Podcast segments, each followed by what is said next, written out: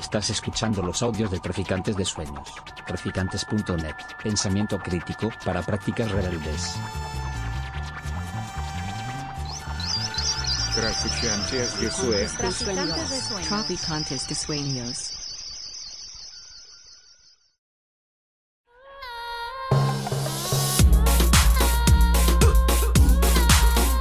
Nociones Comunes, Universidad Experimental de Madrid.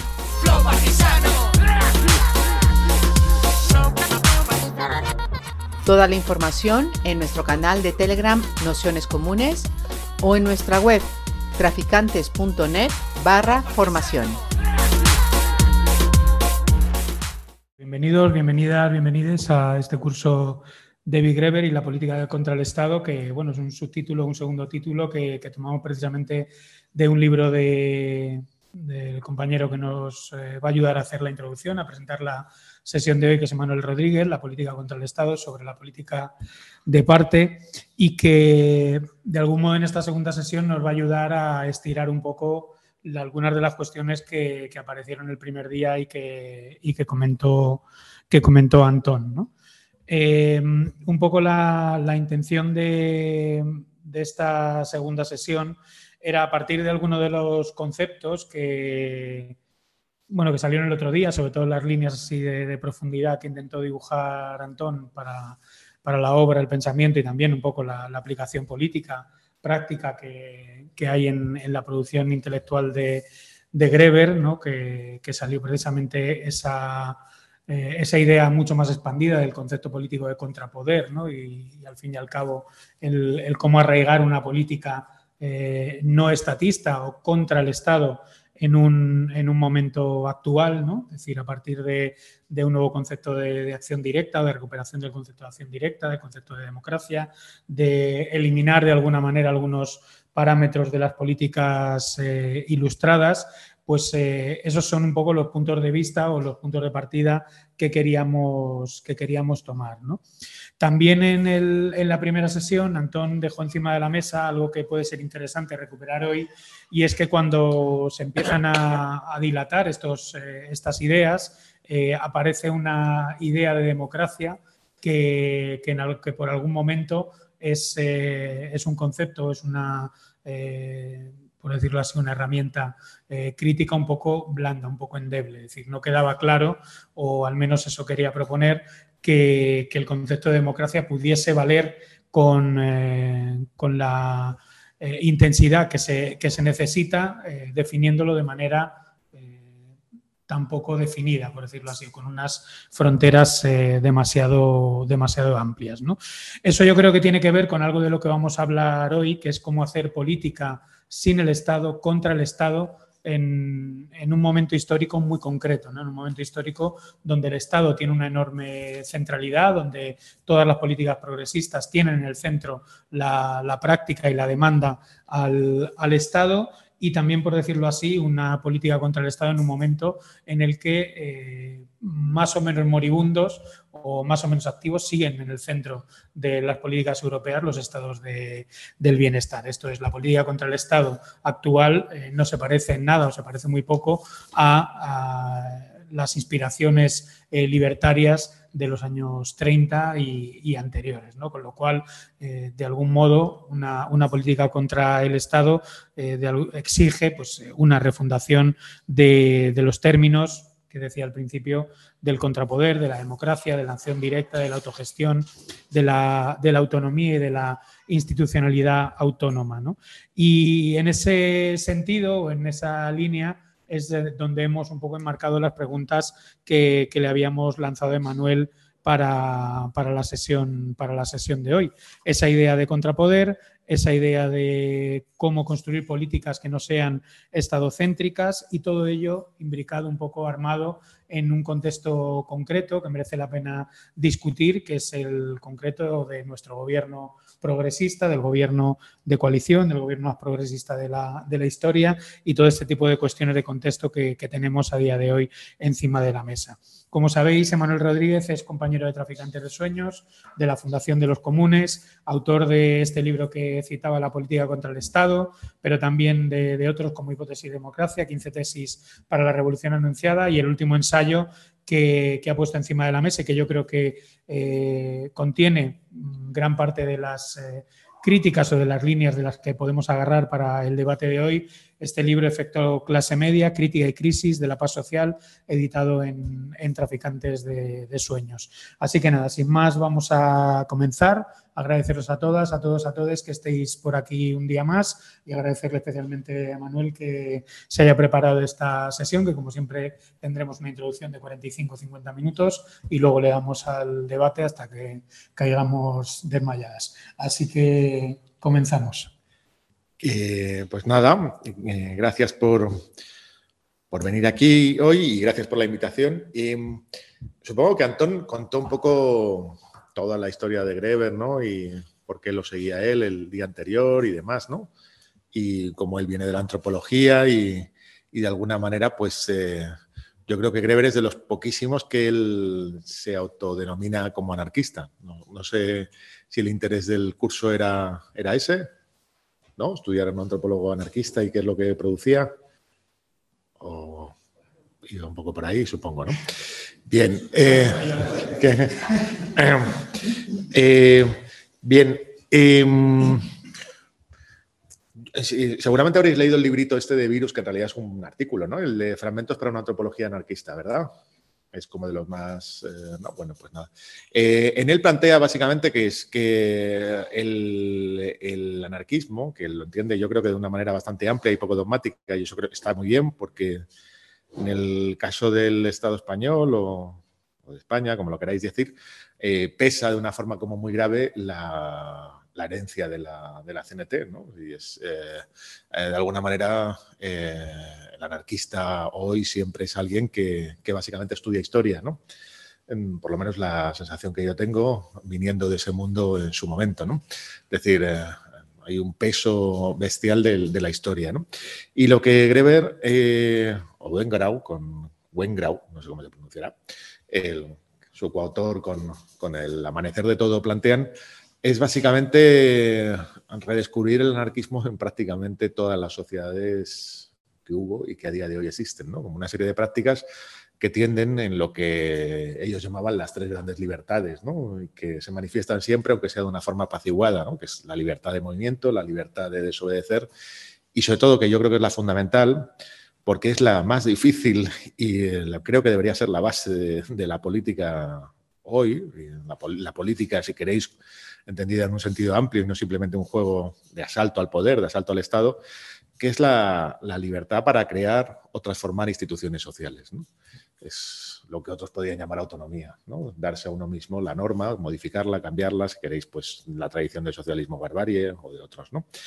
Eh, hay otra base del, anarquismo que, que, yo creo que es interesante y contraponer con Greber, y, que es interesante porque va muy en la línea de él, que es básicamente la geografía. O sea, los primeros grandes anarquistas, los intelectuales, los que hacían un poco de racionalizadores de cosas que sucedían en dos lugares, fueron grandes geógrafos, ¿no? O sea, como Skropotkin o, o, los hermanos Reclus, ¿no? y algunos otros que salieron de la Comuna de París. No, sé si los conocéis, a Kropotkin, sí, supongo, ¿no? A los hermanos Reclus, pues quizá menos, ¿no? Eh, cuando sucede la Comuna de París, ellos participan, eh, se exilian y empiezan a construir una gigantesca obra de carácter geográfico.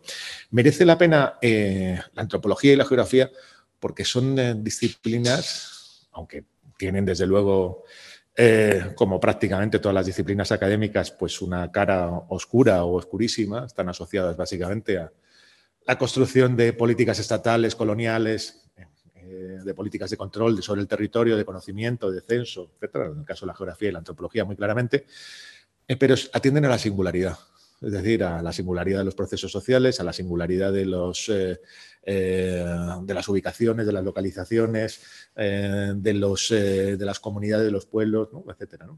y esto la distingue claramente de lo que serían pues, posiciones como más asociadas a otro socialismo que buscaban grandes leyes, las grandes leyes de transformación de la sociedad, del cual el marxismo podría ser algo que todos conocemos, pero que está muy metido todo en el pensamiento progresista de carácter socialista, buscar la regularidad y a partir de la regularidad social buscar la necesidad de la transformación social.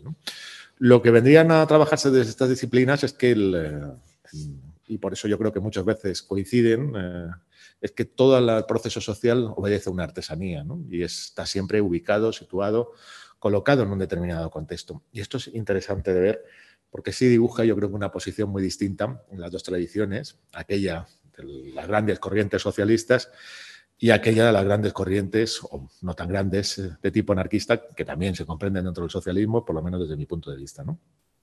Bien, eh, salvado eso, la cuestión que, que a mí me interesaría eh, proponeros, o que creo que es interesante proponeros, es básicamente entender cómo el horizonte de una política no estatal es prácticamente inconcebible. Incluso aquellos que se definen como anarquistas son estatalistas. Esto es lo, complejo eh, de entender. Y trato de explicarlo por qué. ¿no? O sea, si queréis como una, premisa muy fuerte. ¿no? Mm, o sea, en, primer lugar, al menos aquí en, Occidente, en países eh, ricos, de capitalismo avanzado, por mucho que la economía española o el Estado español se haya incorporado tarde a eso, lo es, a día de hoy es un lugar que disfruta de estándares de vida muy, muy altos, son sociedades altamente integradas. Es decir, son sociedades que dejan poco fuera y el gran mecanismo de integración de esas sociedades es el Estado. O sea, pensad que es el Estado que no se opone al capital, al menos desde la perspectiva que yo me, es decir, no habría una oposición Estado-capital, sino que en términos históricos en realidad hay una imbricación. La construcción del Estado moderno es la construcción del capitalismo moderno. Eh, en sociedades como las nuestras, el Estado gestiona entre el 30 y el 50% de la, de la economía. Es decir, que si tenéis una empresa, eso lo sabréis. O sea, el Estado tú le estás pagando seguros eh, y esos seguros pues, son los que garantizan toda una serie de derechos ¿no? pues de protección en la vejez, en la enfermedad, etcétera. ¿no? Pero además, el Estado es prácticamente, si estáis en cualquier posición económica, lo, sabréis, pues eh, genera mecanismos de interrelación eh, con la economía privada muy fuertes. Es decir, que no hay prácticamente empresas que vivan al margen, no digo de la subvención, sino del sector público. De hecho, en nuestro caso, caso de traficantes de sueños, podríamos decir con cierto orgullo que es así, o sea, que el 95% de nuestra economía no pasa por el Estado, pero es una excepción. O sea, si vais al sector médico, si vais a cualquier sector, lo veréis, ¿no? Y el Estado es un enorme productor social, es decir, y si nosotros comparamos la estructura de clases que siempre se ha entendido, ¿no? Desde el siglo XIX y el XX como dividida la clase de los propietarios de los medios de producción, ¿no? Y la clase de los desposeídos, de los que aquellos que solamente tienen su trabajo, ¿no? Burgueses y proletarios, realmente coincide muy mal con cómo se estructuran las sociedades actuales. Son sociedades muy producidas por el Estado. Y el Estado tiene esa capacidad de integración porque tiene una capacidad de generación de pueblo, por decirlo así. Eh, esto históricamente se ha producido de distintas maneras. Es decir, ha habido un, estados socialistas donde han tratado de producir el Estado de todo el pueblo, ¿no? con aparatos burocráticos bestiales, en los cuales pues, el Estado es el gran empleador sociedad fascista, la sociedad es fuertemente impregnada por el nacionalismo, también genera sus mecanismos de integración. La nuestra es un poco singular porque recoge elementos de todos ellos y lo que genera es el Estado social, que es un Estado que emplea directamente al 15% de la población asalariada, que no es poco. Y vuelvo a decir, buena parte de la economía está comprendida de ello y prácticamente toda la vida de una persona está comprendida a través de instituciones que son reguladas por el Estado. Y eso lo veis muy claramente. Uno puede ser anarquista y acabar de funcionario. Es una trayectoria bastante común, diría. Eh, bien, pues eso es una paradoja, ¿no? Entonces, eh, si entendemos el, Estado de esta manera, hay una tendencia a entenderlo también como una suerte de totalidad social, ¿no? Es decir, por ejemplo, Engels decía que el Estado es lo social resumido. Y hay algo de verdad de eso.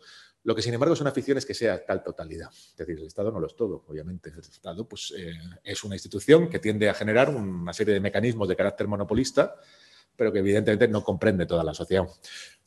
Monopolista en sentido fuerte, no solamente el monopolio de la violencia, del uso de la violencia, sino el monopolio de lo político. Esto es lo que yo creo que construye y dificulta pensar una política más allá del Estado a día de hoy. Y luego trataré de explicar un poco más eso. Sobre el origen de esa, la genealogía o la historia de este Estado integrador, yo creo que hay como distintas posiciones que son interesantes de ver. Así, si queréis alguna referencia bibliográfica, yo creo que es interesante, por ejemplo, estudiar a Norbert Elias, no sé si lo conocéis, era un judío, como tantos otros, un sociólogo que acabó en Inglaterra, dejó a los padres en Alemania y acabaron muertos en, no sé si en, Auschwitz o en Dachau o en alguno de estos, ¿no? No por su culpa, evidentemente, pero quiero decir que esa es su trayectoria. Eh, y él hace un texto particular que se llama la, Creo que es el proceso civilizatorio, quizá lo conozcáis no, creo que no es exactamente el título, pero da igual. ¿no? Entonces, él estudia muchas cosas, pero una de las cosas que estudia básicamente es cómo el Estado se construye precisamente como un horizonte civilizatorio. Es decir, el Estado se va construyendo a partir, él entiende la civilización como un proceso de interiorización de una serie de ecuaciones internas y sobre todo de renuncia eh, sociedades patriarcales de la violencia individual que se delega en el Estado, un sentido bastante, pues si queréis, jovesiano.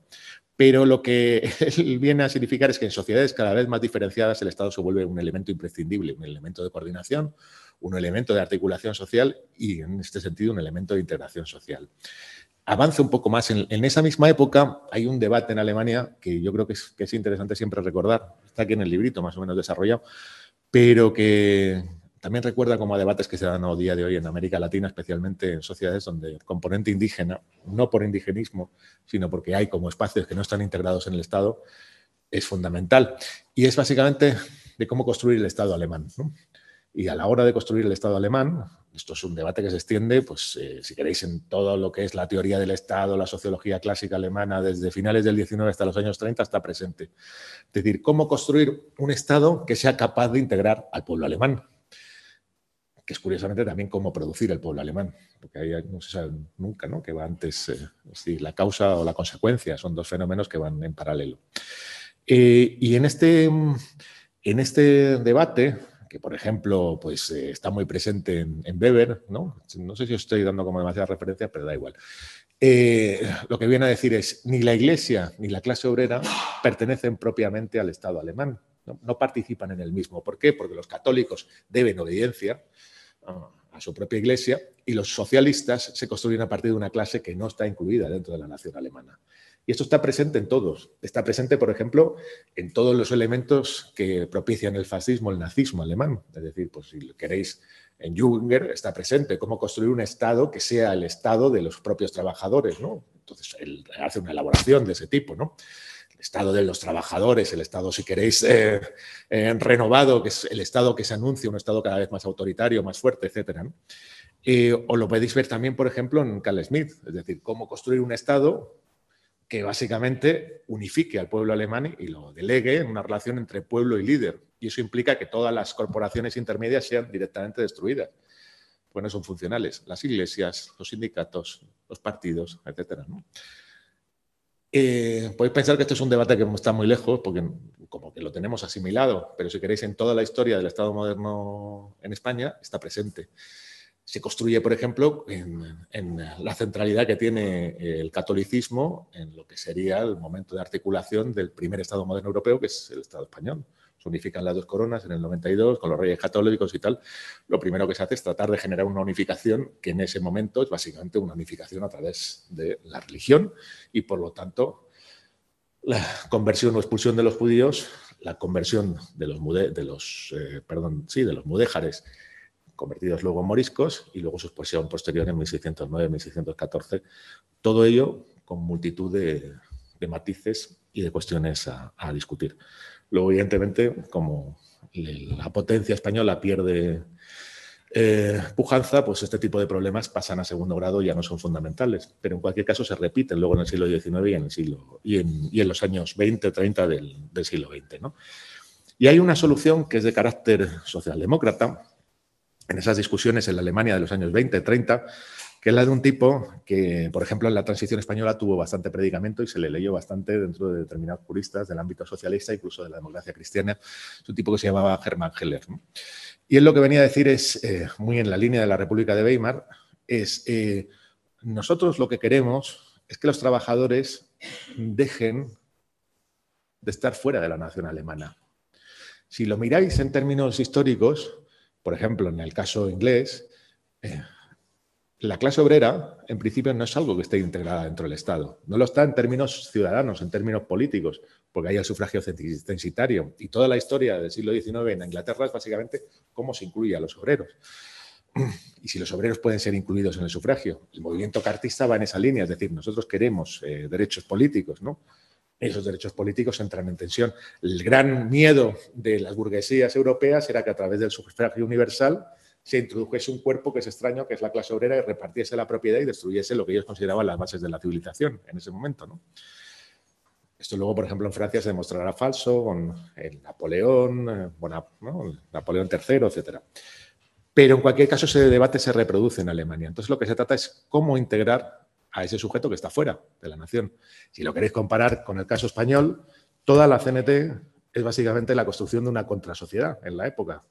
Es decir, eh, alguien que se sindicaba en, uno de los sindicatos cualquiera de la CNT, pues participaba de un mundo que estaba al margen del, Estado, pues eh, si queréis, burocrático, burgués, latifundista español.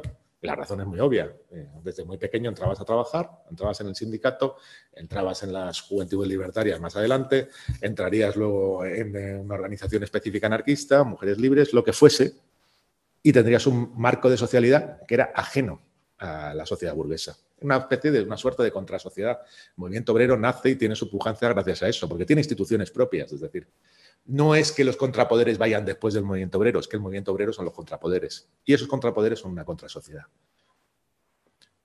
A día de hoy no existe nada parecido.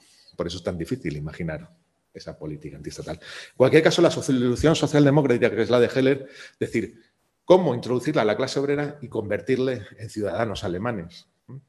Ciudadanos alemanes que tienen los mismos derechos y los mismos deberes que el resto. Y en esa solución está la construcción del Estado social. El Estado social es el gran, la gran culminación de la civilización capitalista de orden democrática moderna. Y es una comunicación espectacular. O sea que uno puede decir, uno puede estar en contra del Estado social, pero siempre depende de ese Estado social. De hecho, está producida por el Estado social. Tú vas a... Pues, todo tu sistema de estudio está regulado por el Estado. Y tú te articulas a partir de ese régimen de estudios. De hecho, esta misma charla... Hola. Está hecha...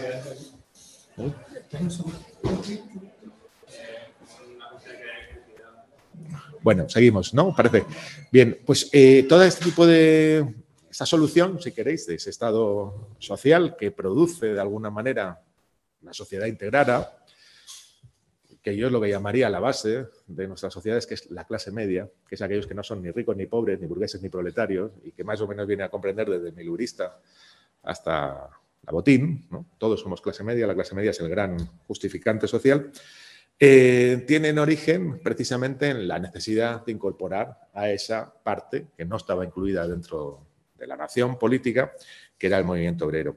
Por ejemplo, un, operaísta, eh, Mario Tronti, no sé si lo conocéis, de, italiano de estos, eh, cuando él abandona va progresivamente, como la etapa de los años 70, lo explica así, es decir, el Estado social es, o el Estado-nación social, la gran culminación de la civilización moderna y tiene un componente obrero que hay que reivindicar, que es básicamente convertir eh, la política en una guerra civil, pero civilizada, integrada a través del, Estado, que es algo que es difícil de renunciar. Y a día de hoy, si queréis, todos los debates que ha habido en relación con el Estado social y lo que entendemos como justicia está sobre ese horizonte no sé si hay aquí hay alguien de filosofía y eso.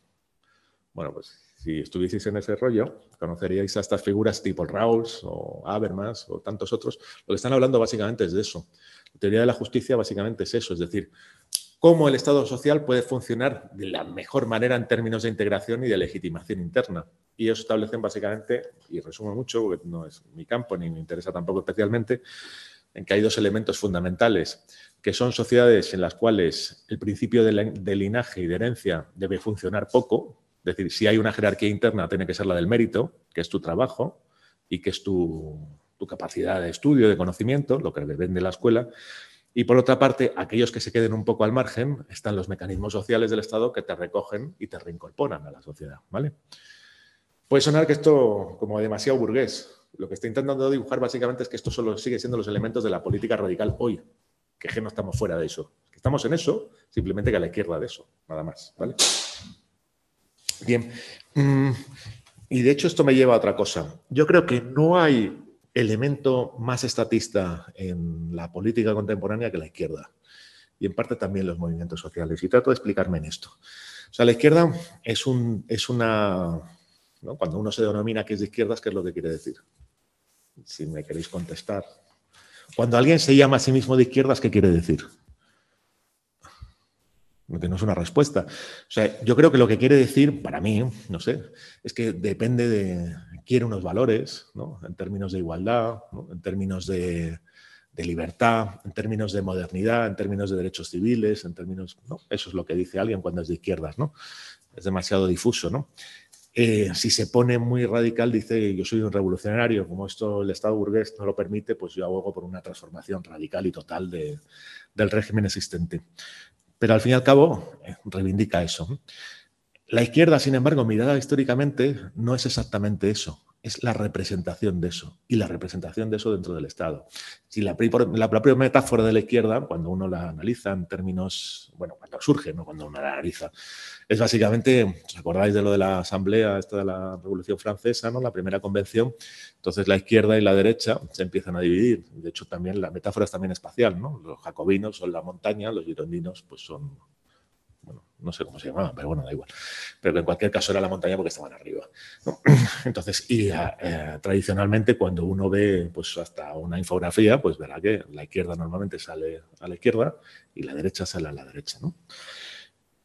Eh, cuando digo que, que, básicamente la izquierda es la más estatalista de todas las posiciones políticas, es porque para para la izquierda lo fundamental yo creo que es representar esa posición dentro del propio Estado democrático y de alguna manera hacer que esos mecanismos de integración funcionen de la manera en la cual el cuento de esa integración es más eficaz o más posible.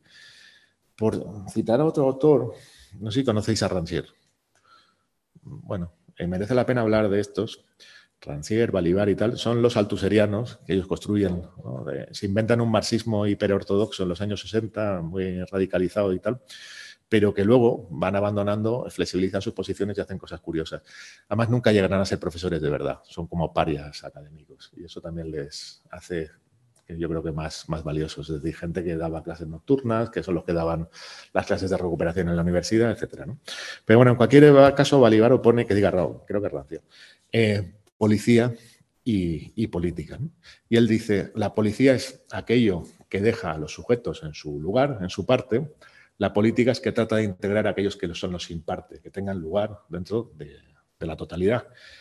Y eso está muy bien en términos eh, sociales. Es decir, si nosotros consideramos la izquierda, hay una labor en esa civilización del Estado y en esa integración del Estado, en ese proceso civilizatorio que opera de esa manera.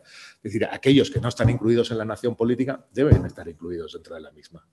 Y en parte el feminismo ha construido eso, el movimiento LGTB ha construido eso, todos los movimientos por los derechos civiles tratan de construir eso, es decir, que todo el mundo tenga los mismos derechos, que todo el mundo esté incluido de alguna manera en la sociedad con el mismo rango de derechos. Es decir, que no haya la construcción de divisiones sociales que son claramente nefastas y que producen, si queréis, pues fenómenos eh, terroríficos para estos grupos. El propio hecho de ampliar la nación a los propios migrantes, ¿no? aquellos que no carecen de la condición nacional.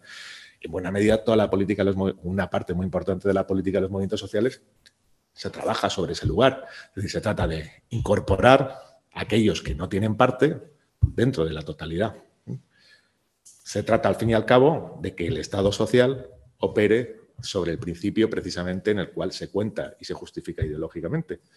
Es decir, Estado que es omniabarcante, que ofrece a todos las mismas posibilidades, que ofrece a todos igualdad de oportunidades, que ofrece a todos los mismos derechos, que no deja a nadie fuera, si queréis decirlo en términos podemitas, no, no dejar a nadie atrás. Bien. Y, en cierta medida yo creo que nuestra política, la política que se ha realizado hasta ahora, eh, es una política pro derechos. se trata básicamente de meter a aquellos que no tienen parte dentro de, esa totalidad, dentro de la nación política. Y de incorporar elementos que habían quedado fuera, elementos que tienen que ver, pues básicamente con la construcción de sujetos que se hacen a partir de la sexualidad, a partir de la división sexual, de la división de género, a partir de eh, criterios de raza, etnia, cultura, etc. Se trata de incluir a todos dentro de esa totalidad que es el Estado. La cuestión de este Estado integrador, mm, que siempre es falso. Sea, el Estado no puede funcionar y no puede operar si no produce divisiones internas que son funcionales a los régimen de acumulación que toque en cada momento. Es decir, ¿no? puedes garantizar ciertos derechos sociales, pero lo que no puedes garantizar es que todo el mundo sea propietario y que todo el mundo tenga una igualdad económica real Igual puede ser con el capital cultural, por no meternos en otro lugar. Tú puedes garantizar un acceso igual a todo el mundo determinado rango de estudios, pero vas a generar mecanismos de segmentación o estudios medios, superiores. Se hace constantemente, ¿no? ¿Por qué? Porque eso es funcional. No solamente funcional a la hora del propio capitalismo, cómo se articula, sino funcional a cómo concebimos la sociedad, que realmente sigue siendo jerárquica.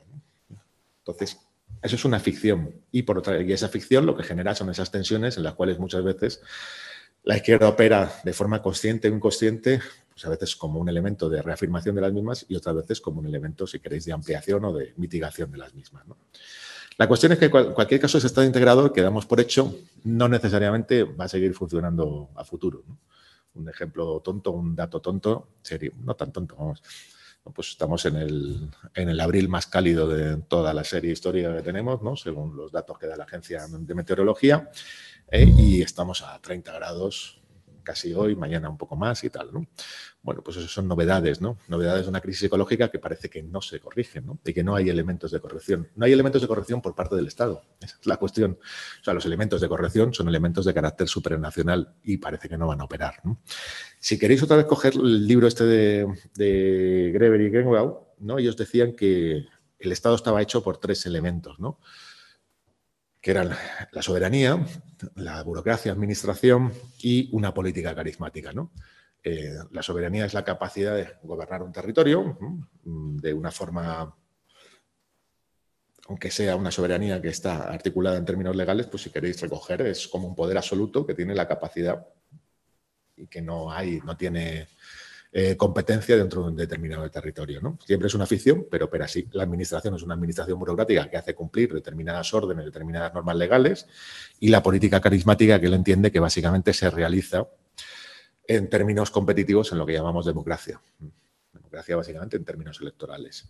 Eh, lo que sugieren, pero que yo creo que es un hecho, es que esos tres elementos están en descomposición a día de hoy. O sea, tenían una agrupación, un equilibrio, eh, siempre con una parte, si queréis, utópica ficcional, y ahora mismo están en un proceso de, nueva descomposición. Y eso es muy claro. Lo veíamos con lo de la crisis ecológica. La crisis ecológica no se gobierna a nivel de un Estado-nación. No hay manera de gobernarla. La crisis capitalista tampoco se puede gobernar a nivel de un Estado-nación. Nunca se pudo, pero en cualquier caso ahora es de una forma muy evidente.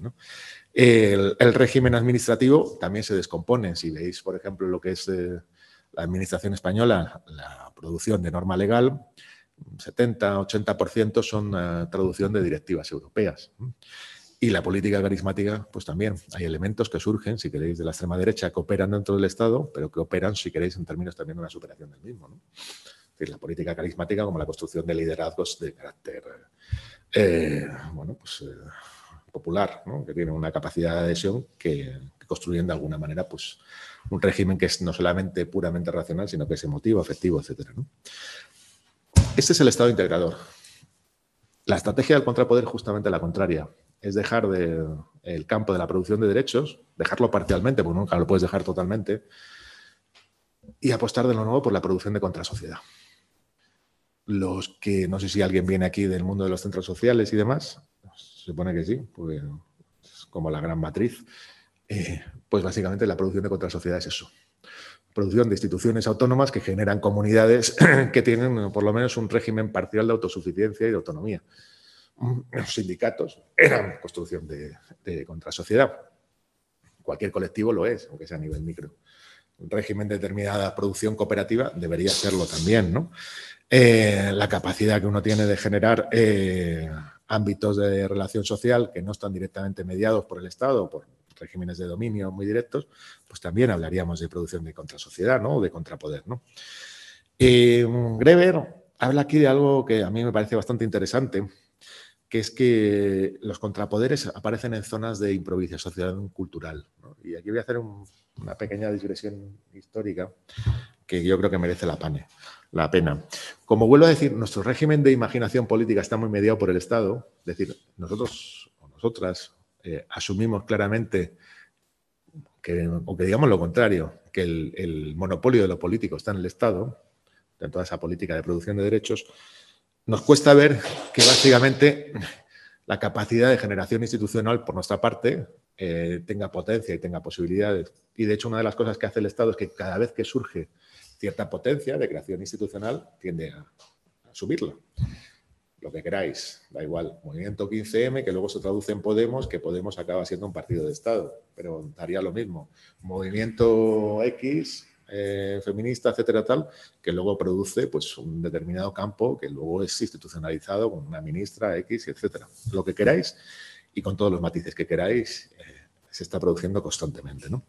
Bueno, ellos dicen en los espacios intermedios, en los lugares donde el Estado entra en fricción con otras cosas, donde no gobierna del todo, se producen estas zonas de producción autónoma.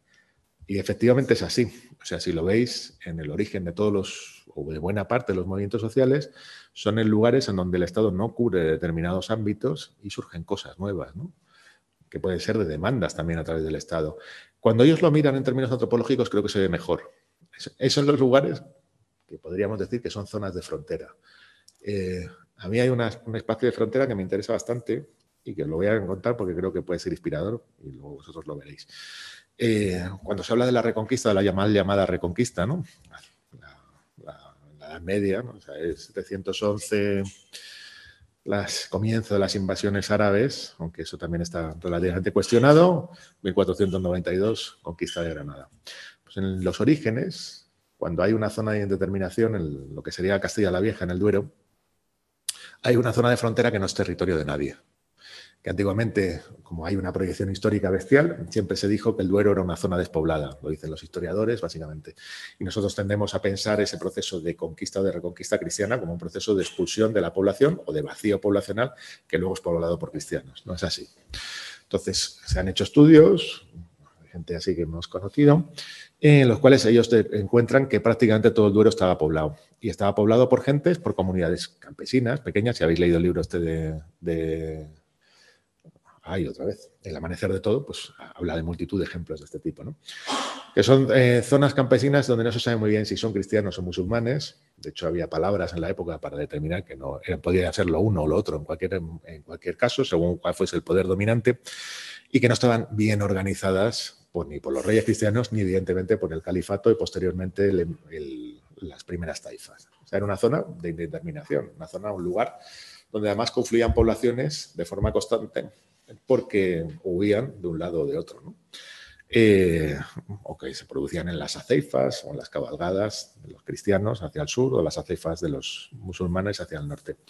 Y esos espacios intermedios tendrían una potencia de autoorganización bastante fuerte. Tanto es así que cuando son incorporados, por ejemplo, a la corona de Castilla, el reino de Castilla y luego el reino de León, en los dos, esa zona se llama la Extremadura castellana. Y entonces generan un marco en la cual podríamos pensar que esas comunidades se incorporan al reino, pero con una autonomía muy fuerte. Y de hecho, no sé si alguno de vosotras sois de allí, eso se llama las comunidades de Villa y Tierra, que tienen un régimen de comunal bastante fuerte y que tenían un régimen de autonomía municipal bastante fuerte. Eso no es un proceso histórico aleatorio, no es que los cristianos quisiesen, ¿no? en este caso eh, los condes de Castilla o los reyes de León quisiesen que eso se organizase allí. Simplemente se encontraron con una realidad con la cual se federan. Y además se federan, pero no imponiéndoles directamente su soberanía. Y es un lugar que en términos históricos sigue siendo un lugar raro, porque es mestizo. O sea, porque uno va a ver las iglesias de esos lugares y lo que se va a encontrar son iglesias que son como mezquitas. Son iglesias las cuales pues, son mudéjares y en las cuales te vas a encontrar con un montón de, de, escritura aljameada, decir de castellano, pero que se lee con caracteres árabes o a veces también judíos. Y son lugares además que van a recibir población constantemente mozárabe, cristiana del norte, a veces franca y también musulmana. Esos lugares de mestizaje, son lugares que no son de nadie, aunque luego acabarán siendo parte de la Castilla y a día de hoy de todo el relato imperial. Otro ejemplo, por ejemplo, eh, y si conocéis la región de los Grandes Lagos, la podéis situar en el mapa, los Grandes Lagos entre Francia, Francia entre Canadá y Estados Unidos. Ahí se han hecho estudios de, por ejemplo, cuando llegan los primeros franceses o los primeros ingleses, en los cuales, eh, sobre todo en el siglo XVII, ese territorio poblado por eh, si queréis en términos más cinematográficos, las cinco naciones, ¿no? la Federación Iroquesa y demás, son lugares donde eh, cuando llegan los primeros europeos, pero sin embargo esos europeos no están dominados exactamente por la colonia, sino que muchas veces son contratados por el régimen este de servidumbre por deudas, ¿no? se escapan allí y se convierten en medio indios. Y son lugares donde os vais a encontrar que algunas de estas tribus en realidad son europeos medio indigenados. Entonces, son lugares de, frontera y son lugares de cooperación y de surgimiento de espacios nuevos. Eh, y eh, Wengrau lo definen bien en, su libro. Es decir, buena parte eh, de lo que nosotros consideramos pueblos, en realidad, o naciones a día de hoy, son proyectos políticos que se han establecido en el tiempo y que se han construido. Otro ejemplo, si queréis, en el sudeste asiático, no sé si conocéis a este tipo que se llama Scott, James Scott. Bueno, pues él tiene una serie de textos que también apuntan en ese sentido. Ahora, más adelante, sacaremos un libro de él. Uno de ellos se llama El arte de no ser gobernados y estudia lo que sería la gigantesca región del sudeste asiático, pero el interior, lo que él llama Sumia, Zumia o Zomia, lo queráis pronunciar. En esta región, que está rodeada de distintos estados, el imperio chino, el reino vietnamita, eh, las ciudades-estado de Siam, etcétera, en el interior lo que se produce es un, lo que ahora mismo sería Laos, el norte de Tailandia, eh, una parte de Camboya, la región montañosa de Vietnam, el sur de China, que es también muy montañoso, el, sur que linda precisamente con el suroeste, son básicamente poblaciones que son mestizas, que vienen de un sitio y de otro, y que son, huyen de esos estados, pero que son capaces de generar sus propios regímenes políticos, es decir, de articular sus propios espacios políticos de autogobierno, a veces con sistemas muy sofisticados, pues en términos de democracia directa, en términos de sociedades relativamente igualitarias, etc. La cuestión es cómo traduces tú esto a términos modernos.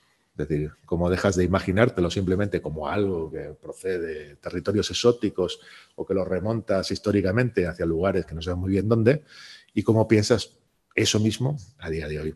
Hay ejemplos en los años 70 que yo creo que son interesantes. O sea, por ejemplo, cuando eh, eh, se piensa, por ejemplo, en todo lo que era el régimen de tribus urbanas de los años 70, por ejemplo, en ciudades como Londres, en Gran Bretaña, os vais a encontrar que había experimentos de ese tipo, donde básicamente lo que se trataba era de generación de espacios eh, de articulación del underground, donde allí pues pudiesen convivir desde anarquistas, eh, mods, maricas, eh, lesbianas, etcétera, tal cual. Las canciones de los Clash hablan de eso, básicamente. ¿no? London Calling for Underground, no me acuerdo ahora mismo cómo sigue, vamos, ¿no?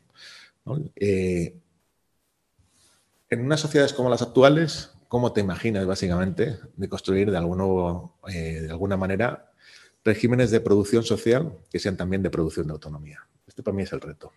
Se supone que además en una crisis ecológica que se abre de forma brutal. Y hacerlo de una manera sofisticada y a la altura de los tiempos. Es decir, no simplemente como se piensa en términos de lo que sería, que yo, pero que en cualquier caso sigue siendo inspirador, si veis películas de zombies, siempre aparecen comunidades que son comunidades que básicamente las hay de tipo fascista y las hay de tipo libertario. Es decir, ¿cómo piensas comunidades de ese tipo? ¿Y cómo las empiezas a hacer? Y esto implica pensar de una manera política que es distinta. Es decir, como se decía en los años 80, en medio del PUM, es decir, una política del hacer y no del decir, ni del representar, ¿no? El, al tú mismo, ¿no? Cuando se generaba todo ese régimen, si queréis, cultural relativamente alternativo distris, eh, radios libres, eh, espacios de distribución, centros sociales, ocupas, etc. Bien, eso yo creo que es el, el, asunto. Y es un asunto a día de hoy por inventar. Es decir, que no está. que los experimentos que hay siguen siendo muy, muy pequeños, muy modestos, que es una época baja, si queréis. Pero en cualquier caso sería eso. sería una política de producción social, no simplemente de demanda, de articulación de derechos, sino de producción de sociedad que no vas a prescindir nunca totalmente de esa producción de derechos, pero que tiene que articular precisamente realidades sociales que son distintas, que son otras. Es bastante distinto a como piensa la izquierda. Si queréis, la izquierda siempre piensa que es necesario tener cooperativas, que es necesario tener sindicatos, que es necesario tener realidades sociales alternativas.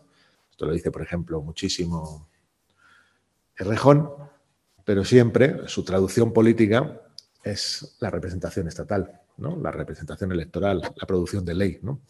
Son hechos que no conforman, que no son hechos políticos de verdad, es decir, que son hechos políticos secundarios.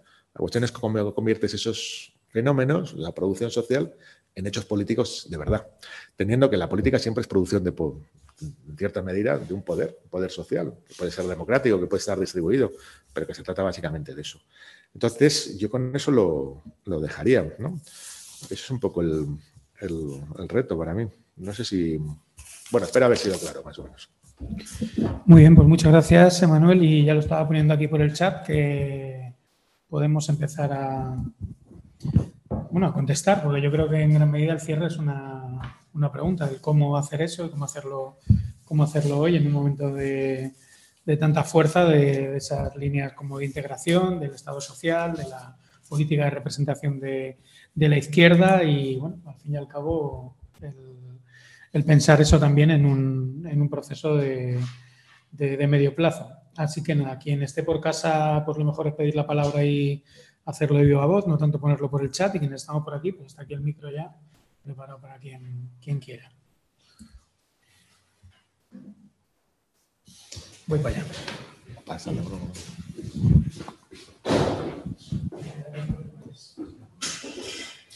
Eh, yo por empezar me he quedado con ganas de escuchar un poquito más sobre el tema del, supuesto Duero despoblado, que en verdad no estaba despoblado. No sé si a lo mejor podrías mm, sugerir alguna lectura en ese tema, algún autor o algo para poder profundizar.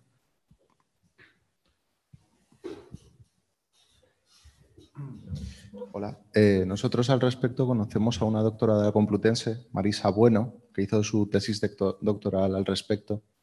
Y también hace poco ha sido el 500 aniversario de la Revolución de los Comuneros eh, de Castilla y las repercusiones de los comuneros en, Madrid, en la Villa y Tierra de Madrid, tienen mucho que ver con la pérdida de esas libertades que tenían en, la comunidad de Villa y Tierra de Madrid.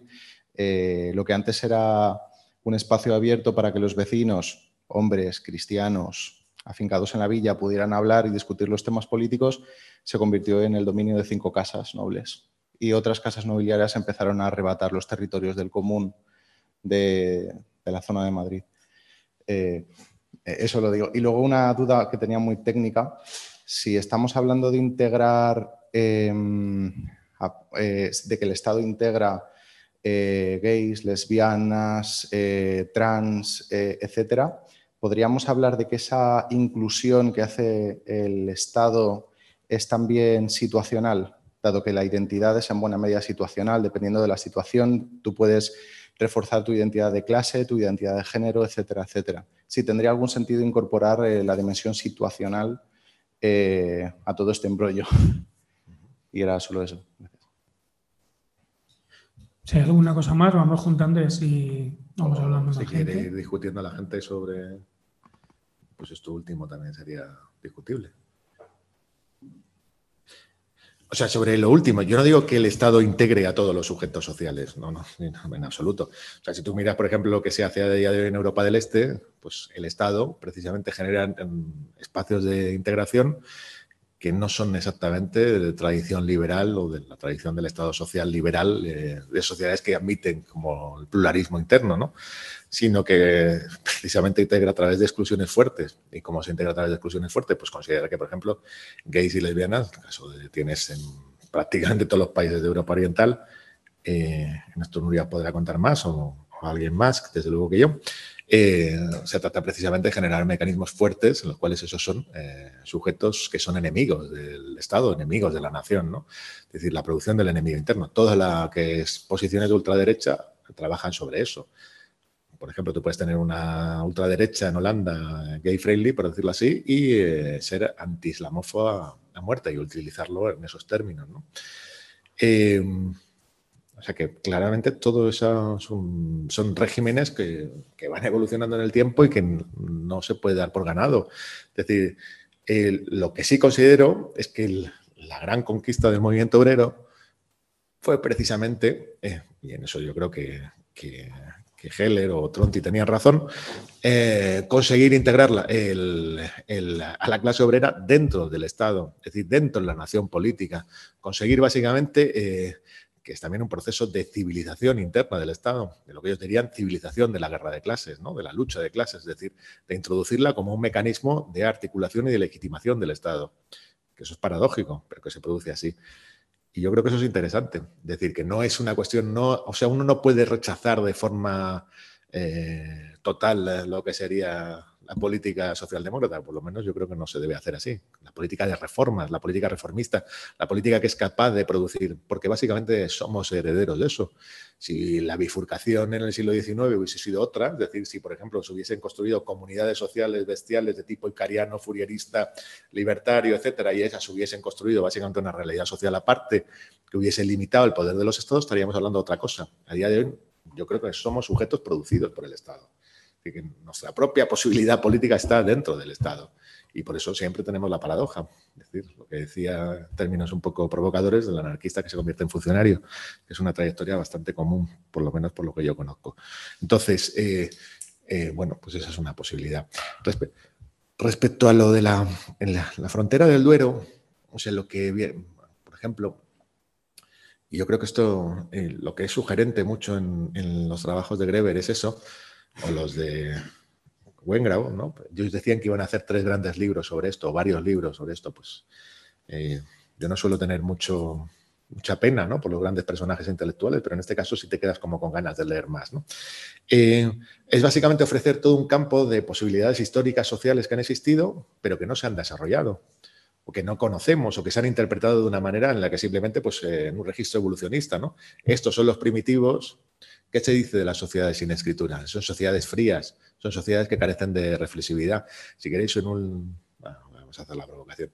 Hemos publicado no hace mucho, eh, no sé si conocéis, Almudena Arnando, ¿no? sus textos. Sus textos vienen a decir eso, es decir, critican mucho a, estos dos porque considera que básicamente en las sociedades eh, eh, sin individualidad, que yo diría las sociedades en las cuales eh, son propiamente colectivas, no existe la reflexividad política, no existe la separación de la comunidad. Básicamente, y esto es la ventaja que tiene, por ejemplo, Greber frente a Modena Hernando, que es antropólogo de campo y no simplemente traductor, sino que se ha dedicado bastante tiempo a eso, que todas sociedades tienen algo de reflexividad. Es decir, que el campo no es simplemente una individualidad dependiente e independiente, sino que toda sociedad carece, mantiene cierta reflexividad política. Lo que otro antropólogo, Pierre Clastres, demuestra, ¿no? Pues básicamente las sociedades amerindias tienen regímenes de control de la producción de autoridad y de dominio más o menos fuerte dentro de sus propias sociedades, a través de la guerra, a través del cuestionamiento del jefe, a, través incluso de la ironía, ¿no? etcétera. Es algo, algo que uno puede reconocer incluso pues, cualquiera, o sea, tal más facha pues tiene eh, mecanismos de control de los regímenes de autoridad que se les tratan de imponer. O sea, no es una cosa, no estamos hablando de algo que sea ajeno a la población. ¿no? Entonces, eh, lo que a mí me interesa del Duero, y en realidad toda la Edad Media, es que todavía no están conformados, o sea, nosotros tendemos a proyectar comunidades culturales, políticas y estatales que en realidad son de formación muy posterior. O sea, cuando uno estudia, por ejemplo, la Alta Edad Media, Alta Edad Media hasta el siglo XI, hasta el, hasta el Cid, por decirlo así, eh, pues te vas a encontrar con que las sociedades son hipercomplejas, se están hechas de múltiples influencias, no hay poderes centralizados, todo es un régimen de poderes muy locales. Eh, en realidad te encuentras que hay eh, determinadas posiciones que uno da como hechas y luego no lo están. Eso es lo que yo creo que es interesante. ¿Cómo se pueden estudiar estas? Pues realmente son sociedades que no han producido textos, pues muy poco, pero desde luego la arqueología ha hecho trabajo en ese terreno y se ha encontrado pues con con cuestiones de este tipo. Y cuando uno mira sus residuos contemporáneos, por ejemplo, de las comunidades de Villa y Terra, pues te das cuenta que allí parece que había otra cosa que era distinta, que no es simplemente repoblación, sino que repoblar en, este, en estas sociedades es básicamente reorganizar, y en este caso podríamos decir federar. Es decir, estos municipios, estas comunidades, se federan con el reino de Castilla y, forman a y pasan a formar parte del mismo. Y en cierta medida, como son sociedades en esa época, que son sociedades bélicas, esa posibilidad lo que permite es una riqueza a sus eh, caballeros campesinos o villanos eh, caballeros que de otra manera no tendrían. Por ejemplo, si queréis estudiar la figura del Cid, el Cid es un cuatrero, básicamente. Es un tipo que de una de estas eh, pequeñas villas que se dedica básicamente a saquear y alguien que venía de la nada, pues se convierte en especie de un rey mozárabe en, en Valencia. Enorme movilidad social en la época. Y esto te lo encuentras en todo. Si queréis en la conquista de América, os vais a encontrar también lo mismo. O sea, hay montañas de procesos en los cuales vas a ver que europeos, castellanos, se largan del determinado dominio y se convierten en otra cosa. Un ejemplo muy tonto. Si os dais una vuelta, por ejemplo, por los Andes, muchas veces os vais a encontrar con mapuches que son de ojos azules. ¿Qué os pensáis que es eso? Básicamente son europeos que se han convertido en otra cosa en ese proceso. O sea, la idea de los quilombos, ¿no? La idea de, por ejemplo, de tribus que son mestizas, me parece ahora mismo, no me acuerdo, de una de las cinco del sur de California, de Carolina, ¿no? y entre ahí, no, me acuerdo cómo se llama, pero básicamente era una sociedad de mestizos, franceses, ingleses, indios. Pues bueno, de esos casos hay montañas, ¿no? Eh, que ahora mismo no me acuerdo, pero vamos, hay decenas de ejemplos. Lo único que pasa es que poco estudiados. Es decir, que si uno estudia la historia desde esa perspectiva, va a encontrarse con otras cosas constantemente. O sea, en vez de estudiar las comunidades estatales que se enfrentan, que son coherentes entre sí, que uno es español desde los reyes católicos o antes, ¿no? desde eh, Don Pelayo, pues te vas a encontrar con multitud de organizaciones sociales que compiten entre sí, que no son coherentes. Es decir, que el régimen social siempre es plural, complejo. Es decir, que probablemente las sociedades más ordenadas en términos estatales que haya conocido la historia sean estas. La cuestión es, ¿se van a mantener en un futuro? ¿Es posible pensar en la política futuro desde ese lugar? No sé si... No las tengo, porque no me acuerdo. Es que soy fatal para esto. Si no me cojo unas notas, no te lo sé decir. Voy a leer un par de cuestiones del chat. La... ¿Eh? Sí, sí, me La primera es, eh, Juanjo dice que sí es posible salir del Estado sin violencia. Mm, empezamos fuerte. Y la segunda es, eh, bueno, eh, preguntan, me gustaría que desarrollase un poco la idea de que toda izquierda es estatista, especialmente al referirnos al movimiento libertario. Si, si se circunscribe a que no podemos imaginar un proyecto político más allá del Estado o si bien es una crítica más teórica o radical.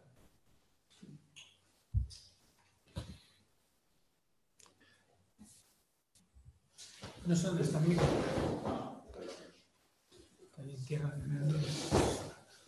Creo que tenía una pregunta más sobre el término de producción social. Eh, quizás tiene que ver un poco con la segunda pregunta de, eh, cuando decías ¿no? que el método es eh, no simplemente articular demandas, eh, sino como producción social o construcción social. ¿Qué quieres decir con eso? Si es eso en vez de la integración social que la más antes. Sí, sí, sí, sí, creo, creo que más o menos te he entendido que más o menos podemos, podemos eh, dialogar sobre esto. O sea, cuando digo eh, eh, producción social, es decir, todos somos productores sociales y reproductores sociales, ¿no? Tú reproduces un montón de instituciones, pues yo qué sé, o sea, dentro de todas las críticas que han hecho, por ejemplo, la crítica feminista se dice constantemente, ¿no? Cómo se reproducen los roles, etcétera, tal cual, ¿no? Además, siempre hay desvíos, ¿no? Y hay procesos de subjetivación que te llevan a otro lugar. Se montan comunidades de determinado tipo y esas comunidades tienden a solidificarse, tienden a cristalizar, tienden a generar un marco, ¿no? Es decir, por ejemplo, buena parte de los derechos civiles que conocemos a día de hoy eh, de todo tipo no se habrían producido sin la construcción de esos sujetos que son comunidades. Eh, y por lo tanto se produce un fenómeno de integración, pero que es a partir de una producción autónoma. Lo que vengo a decir básicamente es que donde está la política y lo más interesante no es en que eso luego se traduzca en derechos, porque probablemente los necesitas. O sea, no te deberían hostiar en la calle por hacer no sé qué, o por lo que sea. Eh, sino que básicamente la base de esa política, la base de la política es la producción de esas comunidades, que son comunidades y formas y estilos de vida. Y eso es lo que debería ser central ese es el lugar donde yo creo que se puede pensar la política desde, otro, otra manera. Tú puedes delegar en tu voto, tú puedes eh, pedir de determinadas leyes, pero tú tienes que cuidar, y no solamente cuidar, sino producir esas comunidades que sean fuertes y que no sean de alguna manera destruidas por los monopolios del Estado, que es lo que pasa siempre. Y en términos muy prácticos y muy sencillos, se monta cualquier grupo, cualquier tal, y eh, si tiene éxito y tiene eh, una proyección pública X, la que sea, pues se generan mecanismos de subvención en los cuales se generan pues, eh, mecanismos de integración reales. Se paga a unos determinados militantes, se les convierte en representantes de no sé qué, se les hace, bueno, lo que es la, la vida, se genera un campo de producción de ONGs, etcétera, y eso lo que hace es que esas comunidades sean cada vez más pasivas, sean sujetos cada vez más pasivos. menos activos, menos capaces de reproducirse, de extenderse, etcétera. En esos términos hablo de producción social. Cuando me refería a lo de la Edad Media es que la política en ese momento se piensa así. Es decir, por ejemplo, la política de la conquista cristiana era básicamente construir un montón de cenobios, monasterios, etcétera, que fuesen asentando un campo. La política de colonización, por ejemplo, del Mediterráneo, de las comunidades eh, eh, fenicias o, o, las ciudades o las polis eh, griegas era básicamente eso, era generar fundaciones nuevas, espacios nuevos, situados en otro lugar. ¿Cómo generas tus propios espacios? ¿Cómo generas tus propias polis? ¿Cómo generas tus propias ciudades? ¿Cómo generas tus propias comunidades? Ese es el terreno para mí más interesante, que son formas de vida, que son relaciones sociales, que son instituciones. ¿Cómo hacemos eso? Porque eso es lo central. Si no tienes eso, no hay política. Lo que hay es otra cosa. Es básicamente mecanismos de delegación, donde tú tienes opiniones y esas opiniones tratas de que sean representadas, que tengan una posición pública, X, la que sea. Eh, yo no, no, vengo a cuestionar al movimiento libertario. Lo que sí considero es que la izquierda es una palabra que está atrofada. Entonces, cuando te hablas de izquierda, básicamente lo que estás hablando y lo que la gente entiende no solamente son unas tradiciones, sino que son posiciones políticas que se representan dentro del Estado. Es decir, que ya te has perdido. Vamos, cuando se habla de izquierda es básicamente la izquierda institucional. No creo que exista la izquierda social. O sea, si la izquierda social existe, se empieza a llamar de otra manera. Se llama movimiento X, movimiento social, lo que queráis, pero no se llama izquierda. Históricamente ha sido así, más o menos. No sé. Otra cosa es que tú tengas tus aliados, que tengas tus posiciones, que tú eh, articules determinadas reformas, etc. Eh, lo de la violencia pues, es que no es... O sea, el problema de la violencia es que es el lugar donde se realiza mejor el Estado. Es decir, cuando el Estado siente fuerte y te es legítimo, pues trata de hacer, si tú al Estado lo desafías en términos armados, por decir así, es el gran momento en el cual el Estado va a desplegarse con toda su magnanimidad y toda su grandiosidad en términos de que básicamente para mantener la paz social la tienes que articular a través de la delegación de las armas dentro del Estado. Por lo tanto, violencia siempre va a haber. Otra cosa es que tú recurras a ella como el lugar en el cual eh, vayas a superar el monopolio que tiene vamos, que básicamente es el gran monopolio del Estado, el monopolio del uso legítimo de la violencia. Es decir, es un lugar donde el Estado se realiza mejor y además donde a la gran mayoría de la población, en una población como esta que está producida básicamente por el Estado, es un lugar de desafío que tienes todas las, todas las bazas de, de perderlo. Incluso aunque sea una violencia difusa, totalmente distribuida. Es decir, va a haber una mayoría social que lo va a ver eso como una amenaza. Entonces, básicamente lo que se trata es de que el Estado sea menos violento, no de que tú seas más violento. Es lo contrario para mí. Es decir, limitar la capacidad de acción que tiene el Estado en términos violentos, en términos represivos, no enfrentarlo en términos de una violencia igual, que la sería la de la política, pues, si queréis. Y desde luego no estamos en estados que sean como el cubano o el chino de posguerra, vamos, eso hay que olvidarse. O sea, penetrar hasta el último rincón de la, de la sociedad. O sea, no, hay muy poco espacio, Paco, a, a, los aparatos estatales a día de hoy. Seguimos, no sé si por ahí alguna cosa más. Voy pasando el micro.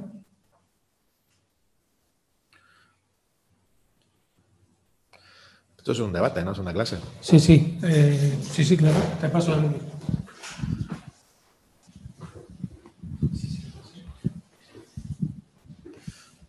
Gracias. Eh, sí, sí.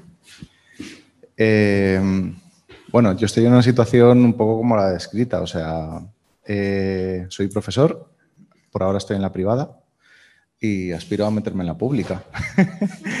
Entonces, eh, quería ver un poco qué propones desde ese rol, que puede ser un rol reproductivo importante. Eh, por ejemplo, en la sesión anterior eh, hablé de que había metido ideas de Greber en los contenidos de historia de tercero de la ESO. Hago una especie de repaso de historia, me vuelvo a la prehistoria y empecé a meter los tres tipos de colaboración, eh, la del intercambio frío, por así decirlo, la de posición en jerarquías, luego lo que Greber llamaba en, en deuda comunismo, eh, yo ahí lo llamo compartir porque si no sería un poco burdo y me pillarían. Eh, entonces, he añadido esos contenidos Ahora en cuarto de la ESO estamos empezando con la sociedad franquista, entonces estoy metiendo totalmente tu libro sobre la sociedad de clases medias, hemos empezado esta semana. Pero entonces mi pregunta es, ¿qué sentido tiene hacer una narrativa, hacer un relato? Eh, porque yo lo sigo viendo como algo necesario. Si lo que se hace simplemente es destruir relatos desde esa posición, lo que veo es que los alumnos se, se adhieren a todo relato fácil que encuentren en los mass media, lo que encuentren en sus familias, etc. O sea, ¿cómo te moverías en, en esa situación? Eh, eh, creando un relato total- totalmente nuevo, simplemente dándole toques a lo que ya se sepa que se hable en, en TikTok, en donde sea, y ahí, ahí lo dejo. Yo creo que esto se puede. Hay un curso sobre educación que se hace en paralelo a este, donde se discuten sobre estos temas. Básicamente, que hay profesores, sobre todo de enseñanzas medias, y están hablando de eso. Si te puedo poner mi caso. Yo, yo he sido profesor año y medio en enseñanzas medias en Pamplona, lo dejé porque no quería seguir aquí. Y, y básicamente veo que el margen es muy pequeño, sobre todo en la educación pública cuando entras y te tocan los institutos que eufemísticamente llaman de difícil desempeño. Es decir, donde hay una población migrante que te mueres, población gitana, eh, población eh, española, vamos a decirlo así, desestructurada, o sea, eh, o sea, donde básicamente la gente está allí esperando a los 16 años y a pirarse y hacer cualquier otra cosa.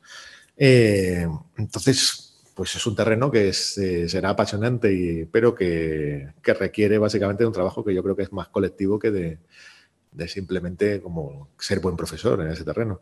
Hay una sesión que se hizo el otro día que yo creo que te puede resultar interesante y seguro que, que, que Pablo te puede dar el, el link luego, ¿vale? que se discutió sobre esto precisamente. La función del profesor, ¿eh? los límites que se encuentran profesores en este tipo, qué es cómo se puede operar eh, políticamente dentro de la enseñanza, etcétera. Pero bueno, que no. La experiencia de cada cual es distinta. ¿no?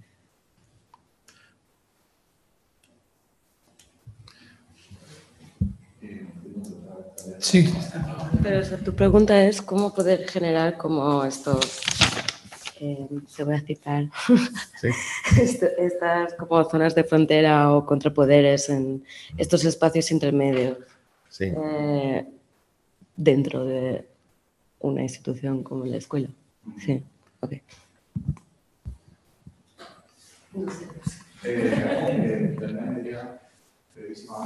que a lo mejor tendría que aprender, es un colegio religioso en el que estoy, que tiene algunas cosas un poco que dan cringe, no sé, un poco chungas. Eh, y aprendo algunas cosas de ellos. La mejor forma que tienen de producir adherencias religiosas es, hoy en clase de religión salimos al patio a jugar. Eh, entonces a lo mejor no debería de ceñirme al manual, eh, pero luego hay que calcular muy bien qué se dice mientras estamos jugando en el patio. Bueno, no sé, también suena un poco maquiavélico, pero bueno, si vamos a jugar, jugamos.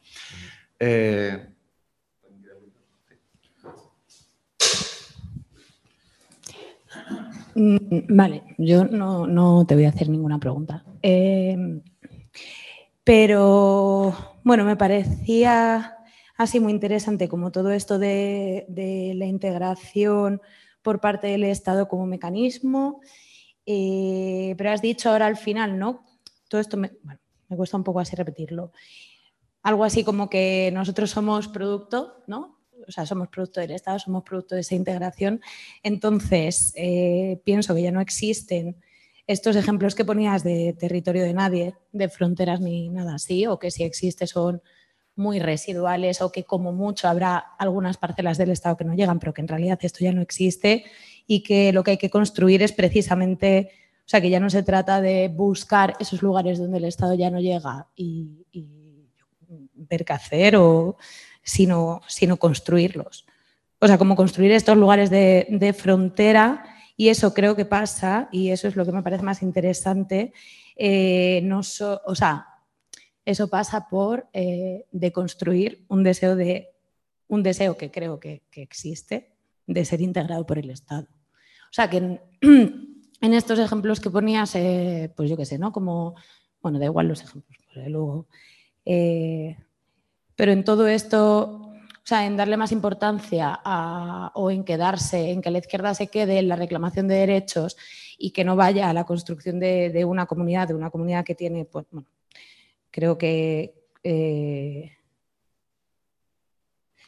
bueno, que, esa demanda de derechos es precisamente ese deseo de ser integrado y, ya está. Y entonces, pues con eso no hay nada que hacer eh, y en realidad, bueno, que con eso no hay nada que hacer. Entonces, un poco por responder así a tu pregunta de, bueno, ¿y ahora qué hacemos?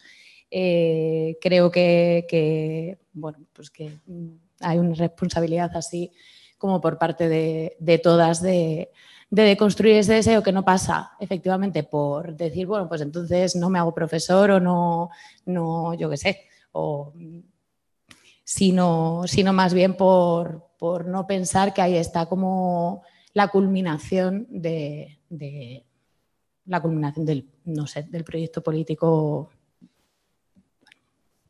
algo así, todo muy por, por lanzar también alguna reflexión que no sea pregunta. Ah, porque por leer en, el chat justo estaban poniendo, eh, me da la impresión de que lo que planteas es que la política contra el Estado es una retórica eh, tautológica y por lo tanto irrealizable en términos prácticos. Aquí es una conclusión a la que, a la que, se, ha, a la que se ha llegado. Y no sé si había alguna cosa más. Pero de, lo que ha dicho Arancha o lo que ha dicho. No, no, estaba puesto de antes. Muy bien. Una reflexión general. Es que no sé si vas a comentar tú algo. ¿Has visto el micro que pasaba? Estaba ahí, ahí. Dale, dale. es que has comentado como que no hay espacios intermedios a lo mejor hoy en día a los que el Estado no llegue. Y, a mí esto me hace pensar en, en, que a lo mejor lo que hay que hacer es prestarle más atención a otros espacios que a lo mejor sí que son un poco intermedios. Y no sé si a lo mejor todo lo que está pasando políticamente en Chiapas o enrollaba, puede entenderse desde esa óptica, desde que son espacios en los que el Estado no ha terminado nunca de llegar, al Medio Oriente profundo, la Centroamérica profunda. Y, y, bueno, pues al prestar atención a esos espacios que en verdad sí que existen, pero nosotros no los vemos, sí que puede ser una fuente de inspiración y de acción. Vale, por acotar, porque estaba pensando en eso, también los ejemplos que ponía, eh, que ponía Manuel. Eh, o sea, que, no, no, lo decía como buscar lugares de inspiración, sino buscar lugares de acción. Quiero decir que ejemplos, ejemplos inspiradores, claro que los hay a día de hoy, los ha habido a lo largo de la historia, Emmanuel contaba alguno de ellos, eh, pero creo que la inspiración tiene que llevar a la acción y la acción es eh, aquí, ¿no? Me da igual la ciudad de Madrid, el territorio, o sea, el Estado español, si decides irte a Rollava, genial, pero si no te vas a ir, entonces quedémonos en el territorio donde vamos a, actuar. Y, bueno, esto también viene de, bueno, da igual, eso. Entonces me refería, si aquí en, lo que nos toca cerca no existen esos lugares de frontera, eh, pues entonces igual hay que crearlos. Eh, Elena había pedido la palabra desde casa, así que adelante. Eh, ¿Sí? Eh, bueno, a mí es lo que me viene con esta idea de, que el espacio, o sea, de que el Estado no deja, no deja ese espacio, es que igual estamos viendo una foto fija actual y yo la verdad es que veo que en un futuro no tan lejano eh, lo más probable es que precisamente el Estado, por temas, digamos, de crisis y, digamos, crisis que tiene mucho que ver con la crisis medioambiental y que va a llevar muchas otras, pues pueda dejar grandes espacios de dejar de llegar. Y precisamente es en esas ocasiones en las que el movimiento obrero tradicionalmente yo creo que aprovechaba, bueno, porque no estaba formado de todas maneras, ¿no? Pero eh, precisamente tanto esa generación desde, desde, la, desde la CNT y los Ateneos Libertarios, como incluso la figura del parastato, un poco más en, Italia y más relacionada con comunismo, lo que sea, precisamente era aprovechar esos momentos de, mm, no sé, ¿no? En el que el Estado acaba dejando huérfanos a la, a la ciudadanía. Y yo la verdad es que, no sé, viendo un poco, o sea, de todas formas esto también es ver qué espacios justo, en qué, en qué, en qué áreas concretas se abren eh, pues me parece ser muy visionario, ¿no? Al final estas cosas es, yo creo, un poco ir probando, ir viendo y, soportar la incertidumbre. O sea, a todos nos gustaría tener la receta para saber por dónde se toca la tecla mañana, ¿no? Pero, vamos, yo lo que sí que tengo la sensación es que, que ahora mismo los estados tengan como, pues eso, ¿no? Ese control absoluto bueno, pues es una foto fija, pero probablemente eso no vaya a ser, digamos, no, no es algo eterno, sino que son procesos dinámicos. Y ahí quería yo aportar. Y también había pedido, gracias Nuki, había pedido la, la palabra también Vicente. Hola. Hola. Bueno, en primer lugar, eh, Manuel, gracias por tu, lo, tu charla, lo que ha estado como muy, muy interesante, ¿no? Y, y creo que ha dado da para pensar mucho. De hecho, yo todavía estoy como asimilando todo. Y era simplemente como dos, dos reflexiones que me han surgido, ¿no? Un poco también como el, el cómo hacer, ¿no? O sea, a veces, ¿no? Esta pregunta tan típica del leninismo de, de qué hacer, ¿no? Ya hay, hay gente que ha dicho, ¿no? El cómo hacer, ¿no? Eh, por un lado, el, el- en- después del momento del, del 15M, no sé si, si recordáis, estaba intentando eh, buscar un poco la página, pero no, no he sido capaz. En, en diagonal hubo un blog de reflexión que se llamaba eh, Equilibrismos. No sé si os suena que era gente de Madrid, eh, libertaria, que, bueno, pues... eh, entonces, bueno, me acuerdo que en un momento de- de- determinado, eh, y sobre todo cuando digamos que hubo más la deriva del asalto a las instituciones, hubo como cierta reflexión a no tanto un asalto a las instituciones, sino un poco asalto a la sociedad, entre comillas, ¿no? Eso lo que quería decir es, eh, hace falta el formar parte, participar, ¿no? Pues de la educación, de la, de la sanidad, ¿no? Eh, un poco lo que decías, sería como un poco de hacer contrapoderes o de una manera a lo mejor no autónoma, sino entrando, ¿no? Entonces yo no sé si, si ese entrar o ese deslizar hacia lo común puede ser una opción, ¿no? O a lo mejor es una forma de hacer una política, pero a lo mejor no desde la representación del Estado, sino pues, a lo mejor desde la acción. Y por otro lado, eh, estaba pensando, ¿no? Pues crear contrapoderes, contra, contrapoderes hoy, y sobre todo en, en movimientos sociales. Claro, hemos- has, contado, y estoy totalmente de acuerdo contigo, que la, la historia del triunfo del Estado es la historia de la integración, ¿no? Entonces, claro, si hacemos al revés, la historia de los movimientos sociales, por ejemplo, ¿no? Estoy pensando más últimamente, a lo mejor no estamos llegando a integrar. A lo mejor los movimientos sociales tenemos unos perfiles como muy determinados, ¿no? No son...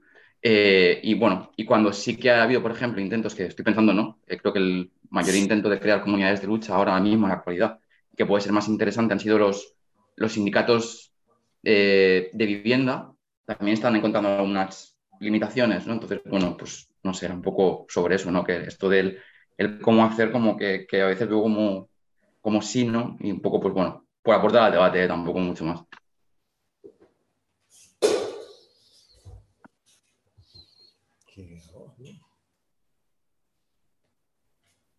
Si quieres, sí.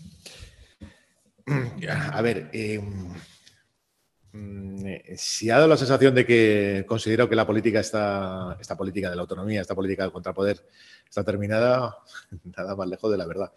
Eh, al revés, o sea, lo que decía básicamente es que, y con eso trataba de terminar, es que ese estado con capacidad de integración es probable que cada vez la tenga menos. Y eso yo creo que tenéis un montón de síntomas de eso. O sea, si vosotros comparáis la política que se producía en los años 80, 90 en el resto de países europeos, veréis que es una política infinitamente menos abroncada que la que se produce actualmente. Decir, cuando veis expresiones, si queréis, de extrema derecha o, eh, si queréis, de movilizaciones salvajes pero muy incomprensibles, como los chalecos amarillos, lo que estáis viendo es que básicamente nos encontramos con eh, expresiones políticas o las valiés, ¿no? por comentar otro ejemplo, que no pasan básicamente por los mecanismos de regulación y de articulación de lo que serían las instancias representativas clásicas. Cuando está ya el 15M y se define como que no hay de izquierdas y derechas, ¿qué está diciendo? Básicamente ustedes no me representan. No hay representación para este espacio, para los que estamos en la calle, en las plazas, eh, en las instituciones democráticas. Es decir, al revés, o sea, la política se va a volver cada vez más abroncada, cada vez más eh, eh, difícil, cada vez menos inteligible, cada vez menos eh, eh, comprensible en términos de las categorías previas. Lo que digo básicamente es que nos resulta muy difícil desde la posición social en la que estamos construir contrapoderes eficaces. Y eso creo que básicamente porque la posición de la mayor parte de la gente que está en los movimientos sociales, no de toda, pero sí de una parte muy importante, y articulando este tipo de política, eh, son de lo que serían las posiciones de mejor y mayor integración dentro de estas sociedades. ¿no? O sea, y pongo un ejemplo muy tonto. O sea, Quizá nos pase en todos los colectivos, pero si lo veis a vuestro alrededor es bastante común. La gente que participa en movimientos sociales tiene una determinada composición social muy determinada, que no es la composición social mayoritaria. Es decir, solamente el 30% de la población de la, de la población de, por ejemplo, de mi generación fue a la universidad, no la acabó, fue y solamente el 35-40% tuvo estudios eh, eh, de lo que podríamos llamar FP2 a día de hoy. Es decir, que la inmensa mayoría de la población no está con esos capitales culturales, está en otro lugar. Por lo tanto, tiene otro tipo de lugares. Eh, ese es el problema. Es decir, nosotros somos herederos de una determinada política, nosotros me refiero a, mí, que viene de los centros sociales que se construyen en los 80, con la insumisión, con las primeras ocupaciones, con los primeros grupos autónomos, etcétera la capacidad de reproducir eso, en tanto que era una generación que tenía difícil incorporación e integración a día de hoy, pues con ese mismo tipo de mecanismos, no está muy claro. Eso no quiere decir que el, Estado tenga esa capacidad de generar ese marco neobarcante de toda la sociedad. La tiene más probablemente, o hasta hace poco, más que nunca, pero nunca es total. Es decir, la ficción del Estado, que es la sociedad resumida, es siempre una ficción, es una ilusión. Eh, Greber lo decía, es una utopía, básicamente. Es una promesa, es algo que no se realiza nunca. Lo que vengo a decir es que buena parte de la izquierda, si queréis separar al movimiento libertario, pero desde luego buena parte de los movimientos sociales, reproduce esa ficción. Es decir, considera que el Estado tiene esa capacidad de integración. Y en la medida en que lo ha tenido durante un tiempo, es decir, esa política ha funcionado durante un tiempo, tiene una inercia a reproducirse. ¿Cómo reproduces tú otro tipo de lugares? Hay lugares en los cuales el Estado eh, entra de una manera rara entra en términos de inserción social o en términos puramente represivos. Es decir, no integra del todo, excluye o lo hace de forma subordinada, que es lo que se hace con los pobres de solemnidad, con los pobres, es decir, con aquellos que no están realmente dentro de esas clases medias. son lugares que en un momento dado pueden estallar o lo hace eh, de una manera cada vez peor en aquellos sujetos o en aquellos colectivos que están cada vez peor integrados. Aquí se habla de la crisis de la clase media. Es decir, que sería el gran pueblo del Estado en este tipo de sociedades ricas, ¿no? las que han funcionado por el Estado social y de derecho. Es decir, la política está precisamente en eso, en encontrar los territorios que son de frontera, los territorios que son liminales, además teniendo en cuenta que esos mecanismos estatales están en retroceso y cooperan además a niveles cada vez eh, más distintos. Pero sí, es verdad que lo que hay, si queréis por utilizar otros términos que no serían los míos, por ejemplo, por citar a Corsino Vela, pues ha habido una enorme inversión en generar una paz social eh, subvencionada y hay una enorme inversión en producir eso, es decir, en producir básicamente eh, gente que es bien pensante y que es complaciente. Y eso lo veis a vuestro alrededor. Pues, todo tipo de cosas, becas, lugares, eh, mecanismos de subvención, mecanismos de no se sabe muy bien por qué y te lo pago, chiringuitos de distinto tipo, y la izquierda está trufada y plagada de eso. De hecho, está en buena medida construida a partir de eso. Y eso yo creo que es un hecho que hay que criticar. Cuando la política de integración funciona cada vez peor, ¿cómo rompes? Es decir, ¿cómo algo mantiene y gestiona su autonomía? ¿Cómo un movimiento social eh, puede producir legislación o ley o mecanismos de integración social por parte del Estado, pero a la vez no incorporarse dentro del mismo. Eso es una política que es a día de hoy que está metida en todos los lugares, da igual lo que sea, el movimiento LGTB, el feminismo, eh, el movimiento de vivienda, en todos los lugares existe esa batalla. ¿Cómo construyes tus comunidades que aunque sean capaces de generar marcos de integración social, en términos de recuperar recursos del Estado, etcétera, no se incorporan como aparatos políticos del Estado? ejemplo, eso es una batalla a día de hoy. Eso es lo que define una posición de izquierda representativa con una izquierda, si queréis, o con una posición de autonomía y de contrapoder, que estaba siempre dentro de los sindicatos. El sindicato era básicamente un pie en la reforma, el anarcosindicalismo, el sindicalismo revolucionario, y el otro la revolución. La imposición de esa sociedad que está construyendo de forma alternativa como prototipo, embrión de lo que sería el poder social alternativo. No sé, la historia está llena de ejemplos de esos. La cuestión es cómo se opera en esa crisis. Y yo entiendo además que en este país es bastante complicado, porque estamos en la resaca de lo que ha sido un gran movimiento social que ha sido integrado de forma fuerte, que ha ganado en cierto modo, es decir, que ha construido una nueva izquierda. Y la conocéis, es de todos y todas bien, bien sabida. Y que está alrededor de esto, ¿no? que pulula, es decir, que nos susurra al oído, si las cosas no van tan mal, si esto está bien, estamos consiguiendo cosas, y a veces no conseguimos más es porque no se puede ir más lejos, pero, estamos en el camino, vótanos. Bueno, pues con esas ficciones habrá que romper. O sea, para mí la política es básicamente cómo construyes un poder que es propio y que lo mantienes atado y que es tuyo y que no es de otra cosa, que no es un aparato de Estado. Esa es la cuestión. Y eso es un centro social, es un colectivo, es una asamblea, es una institución cultural, es lo que queráis, es un marco cooperativo, etcétera. Y cómo eso crece. Crece en autonomía, crece en potencia, crece en capacidad de generar realidad social. Porque básicamente ese es el instrumento que vas a tener para hacer política cuando estás en las crisis gordas. Si tú eh, viene un nuevo 15M o pasa lo que está pasando en Francia, ese será el lugar desde el cual operes. A más autonomía tengas, más capacidad operativa tendrás. A menos autonomía tengas, más te arrastrará la situación, la marea que toque. Necesitas medios propios, necesitas instituciones, necesitas centros sociales, necesitas sitios como este, necesitas esto, pero multiplicado. Y que necesitas además que eso sea inteligente y que tenga capacidad de operar siempre a distintos lugares. Así que yo creo que no hay tautología. Y hay producción de sociedad por lugares que no son estatales y que, o que no son exactamente estatales y que están produciendo realidad a lo bestia. Mirar, por ejemplo, las comunidades evangélicas dentro de la inmigración latinoamericana. Pues producen comunidades que son de apoyo mutuo, que tienen capacidad de generar mecanismos de solidaridad interna y que operan en términos de una teología, si queréis, de la prosperidad de carácter capitalista. Es decir, aquí te apoyamos para que triunfes. No para que seas un pringado, para que triunfes y te vaya bien. Bueno, pero hay apoyo mutuo, hay, hay tal. O los grupos, si queréis, eh, neocatecumenales de, tipo católico, los kikos, etcétera. Pues eso la izquierda lo produce mal. Inmediatamente estás contento que tienen una buena opinión y una opinión genial, hiper radical y que eso te la representen en algún determinado lugar. Muy de clase media. Esa es la cosa. Y por supuesto hay proletarios. Lo que pasa es que no son, no tienen el poder que tenían antes. O sea, gente que ahora mismo es trabajadora, aquellos que vamos a encontrar que te sirven en cualquier bar y en cualquier lugar, pues no tienen la capacidad de, parar los mecanismos de acumulación como había antes, donde tú parabas un taller en una fábrica y producías un Cristo bestial.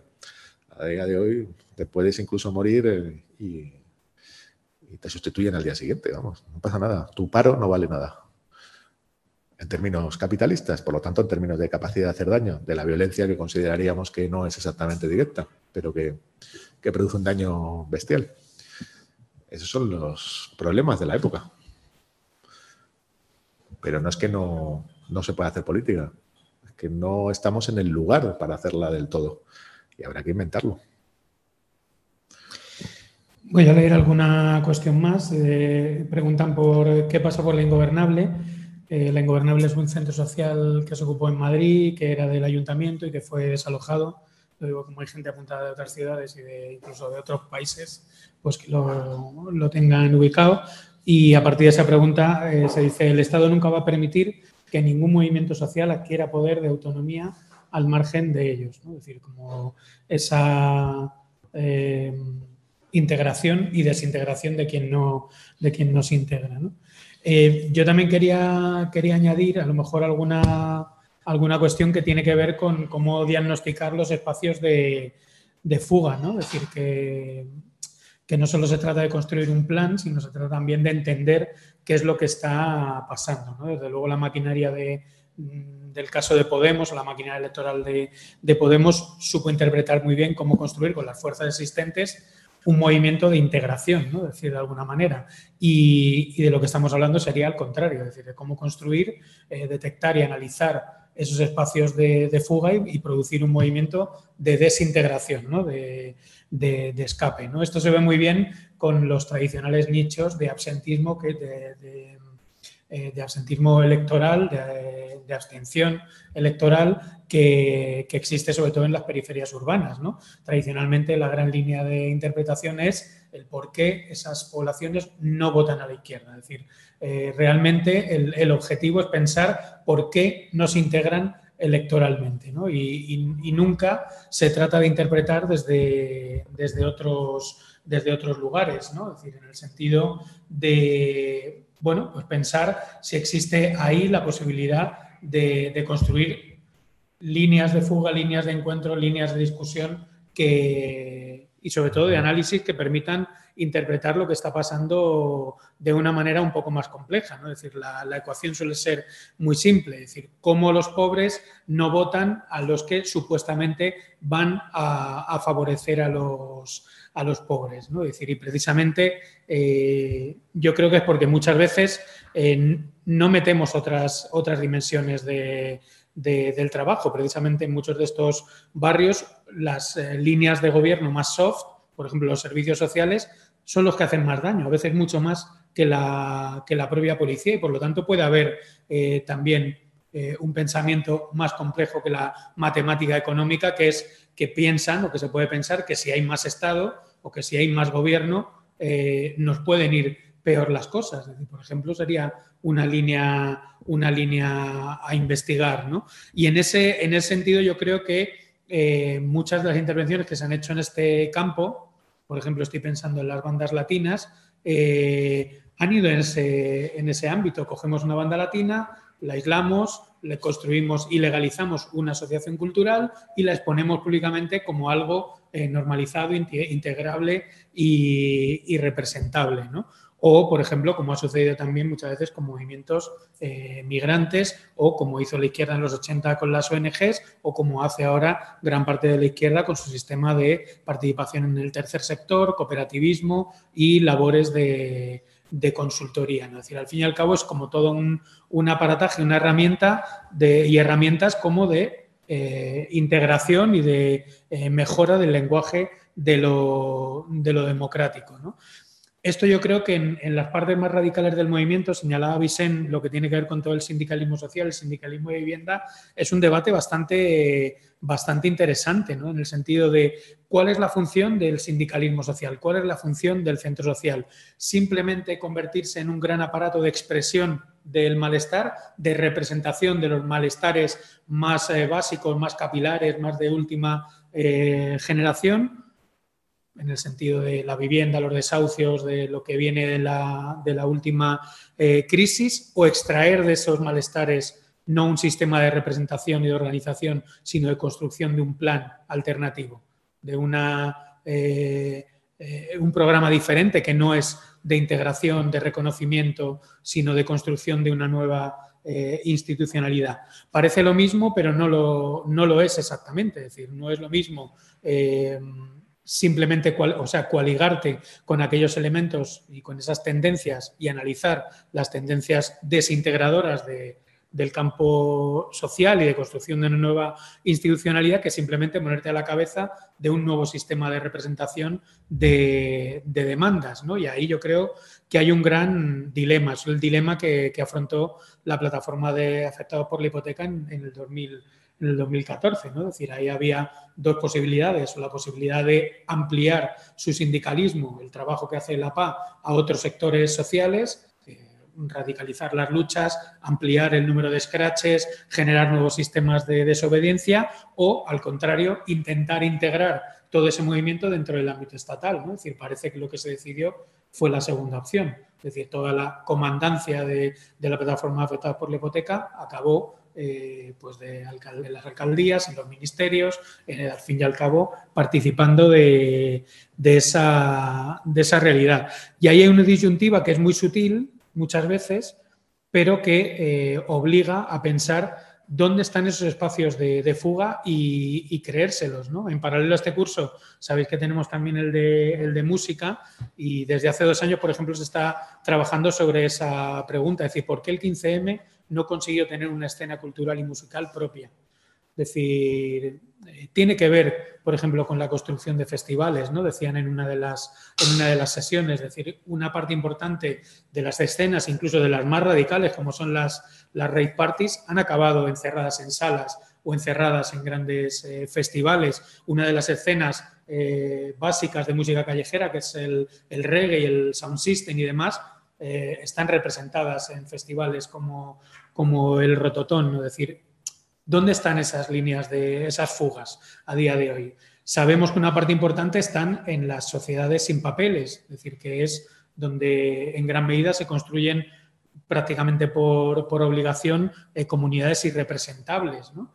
Y, y en otras también, en culturas, por ejemplo, pues, eh, como, como existen en las eh, parties. El problema es que no nos las creemos como líneas de eh, fuga reales, como lugares de construir un plan eh, alternativo, de institucionalidad alternativa. ¿no? Y yo creo que ahí, en, en cierta medida, entrongo con la pregunta de la, de ingobernable. Es decir, yo creo que eh, uno de los fallos de la ingobernable, que no es propio de la ingobernable, que tiene que ver con toda la tradición que llega hasta la, hasta ingobernable, es eh, cierta incapacidad que tenemos para creernos un plan de construcción de institucionalidad autónoma y saber cuáles son sus mecanismos, cuáles son sus resortes y cuáles son también sus, sus desobediencias. ¿no? Es decir, en el libro de, de Greber salía una cosa que, que, yo creo que estaba bien y era que en la, en la, fiesta y en el carnaval siempre se ensayan en todas las sociedades eh, momentos donde se le da la vuelta a la tortilla, ¿no? donde eh, los pobres gobiernan, donde el orden se cae, donde el ámbito de la eh, civilidad, de del buen ciudadano eh, se pone en cuestión. Y si precisamente es algo, y pensándolo sobre todo en nuestro contexto, si algo ha sido el nuevo ciclo progresista ha sido lo contrario a todo eso. Ha sido un ciclo muy preocupado por las caquitas de los perros en la calle, por el orden del ruido, por la civilidad urbana, por la cuestión de la moralidad con el tema del trabajo sexual. Es decir, hay un montón de una, una playa de cuestiones de orden que, que, tienen que ver, yo creo, con todas estas, con todas estas cosas. ¿no? Y que bueno, que yo creo que, que, que, pensemos dónde están esas esas fugas a día de hoy, o sea que pensarlas significa nombrarlas, aunque nos equivoquemos. Son estos y yo creo que va a pasar esto y su plan debería ir por aquí y deberían federarse de esa manera. Es algo que no nos atrevemos a hacer porque se sigue eh, pensando en, en, una lógica muy minoritaria y muy... Mm, y muy miedosa también, con mucha responsabilidad de gobierno. Yo creo que el, el, próximo carnaval que celebremos debería ser un carnaval por la abstención en las siguientes elecciones. ¿no? Es decir, yo creo que quien diga eso, intente hacer eso, eh, se va a encontrar un poco solo, porque todo el mundo tiene un pequeño ministro en la, en la cabeza y, no sé, lo podemos ensayar con amigos y amigas y decírselo, oye, voy a hacer un carnaval por la abstención y vamos a ver la respuesta desde los más radicales, los más progres, lo podemos tematizar, lo podemos analizar, etnografiar si se, si se quiere y veremos la respuesta, ¿no? Es decir, el, eh, la respuesta del miedo, la respuesta de la responsabilidad, la respuesta del civilismo, la respuesta del nos quedamos en futuro, la respuesta del que viene la derecha, la respuesta al fin y al cabo de que sin esa política de progreso, sin esos gobiernos de izquierdas, sin un buen voto eh, a la izquierda no va a existir nuestra vida. Es decir, es un miedo bastante eh, atávico y bastante, bastante curioso. Eso hace 20 o 25 años no, no existía. La izquierda, para la propia izquierda que la votaba, era un hazme reír. Decir, todo el mundo votaba con la nariz tapada, haciendo chirigotas, no votaba, daba un poco, daba un poco igual. Decir, yo creo que en ese punto de la, de la imposibilidad del carnaval de la, de la abstención podemos encontrar algunas respuestas de lo que, de lo que está pasando. Y nada, bueno, pues un poco seguir el debate.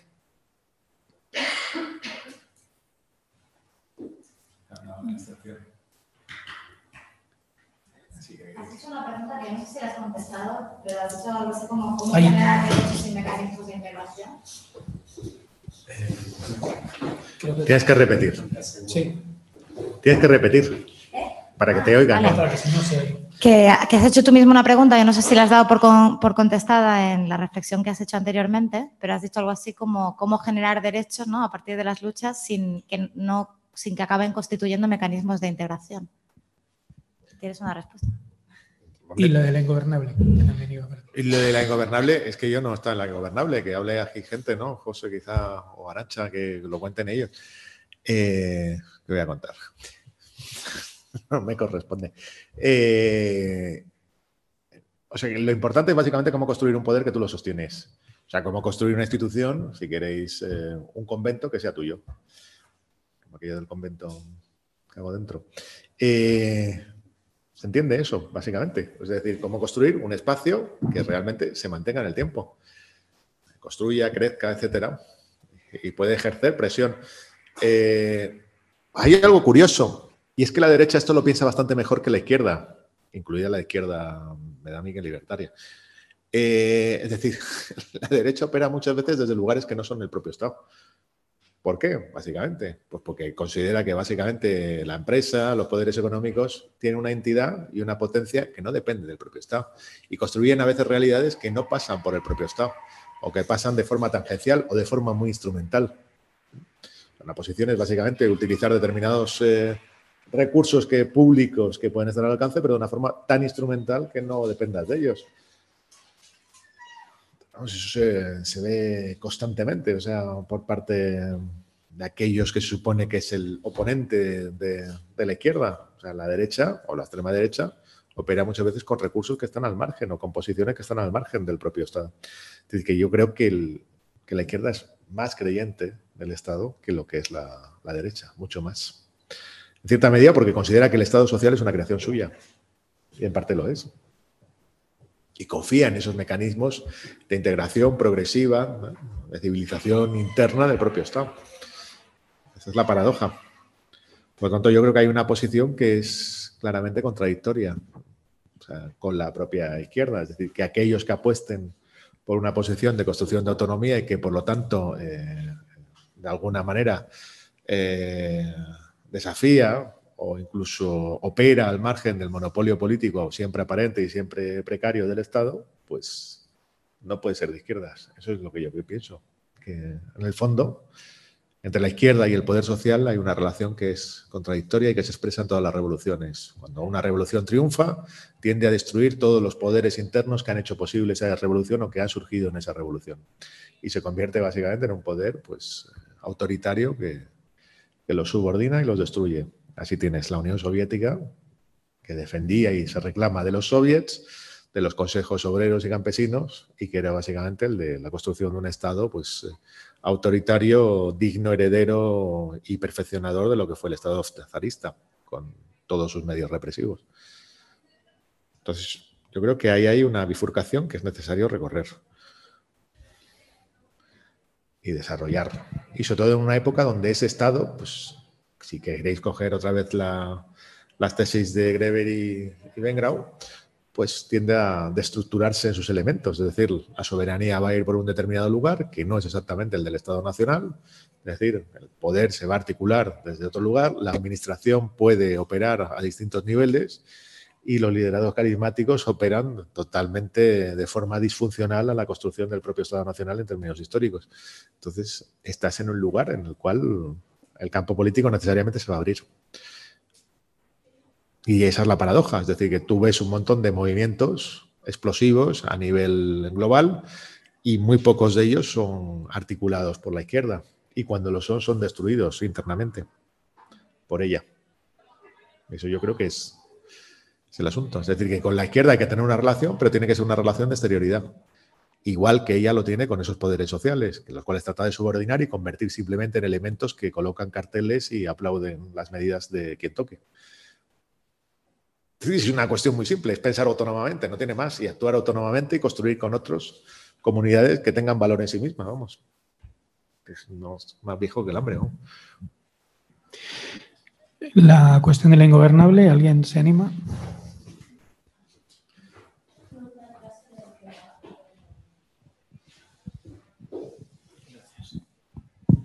Pues nada, yo creo que un poco, esto es una impresión personal, yo creo que un poco lo que sucedió es, lo hemos hablado aquí en realidad, como creo que lo ha dicho Pablo antes, como no te crees eh, un relato y de alguna manera buscas cierta integración eh, y no estás ni en un sitio ni en otro y finalmente la, toma de decisiones y los procesos al final acaban por agotar eh, cuando las ideas no, no las tienes del todo claras y ya está. No, no creo que mucho más.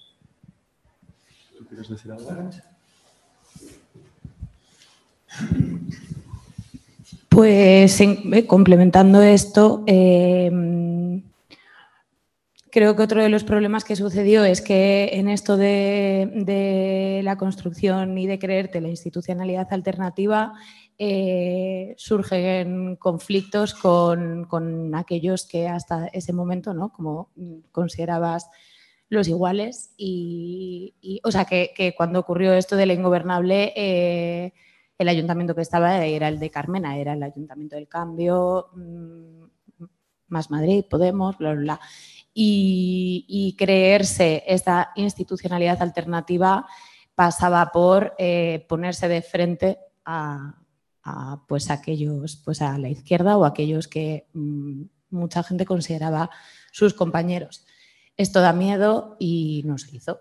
Y eso, pues, es que forma parte de todo esto de creerse la movida, pero bueno, sí. Y eso fue otro de, vamos, también es mi punto de vista, ¿eh? otra de las historias que ocurrió. Eh, bueno, y que va un poco de esto de antes de, construirse también como ese ánimo, o sea, ese ánimo de, de, ser integrado por el Estado, o sea, como que la teoría queda muy bonito, pero que luego en realidad cuando te das cuenta de, ¿no? de que te estás alejando y de todo lo que supone eso, y eso supone pues enfrenta, enfrentamientos, enfrentamientos o conflictos con, con los que has considerado tus iguales o tus compañeros. Y eso cuesta y eso pues hay que tenerlo muy claro y creérselo mucho o estar dispuesto a, yo qué sé, a experimentarlo.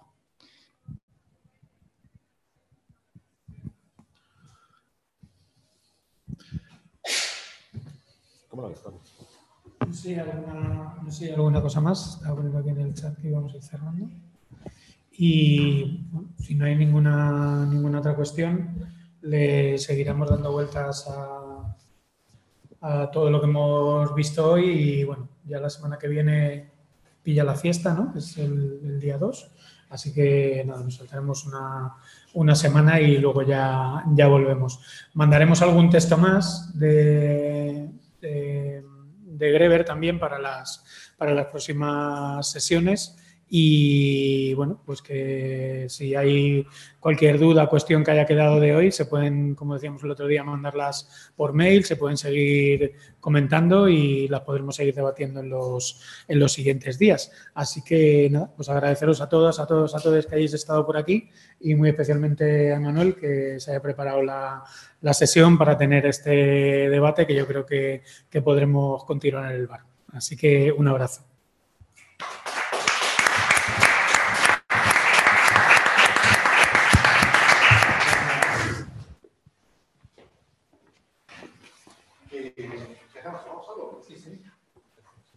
Ay, gracias.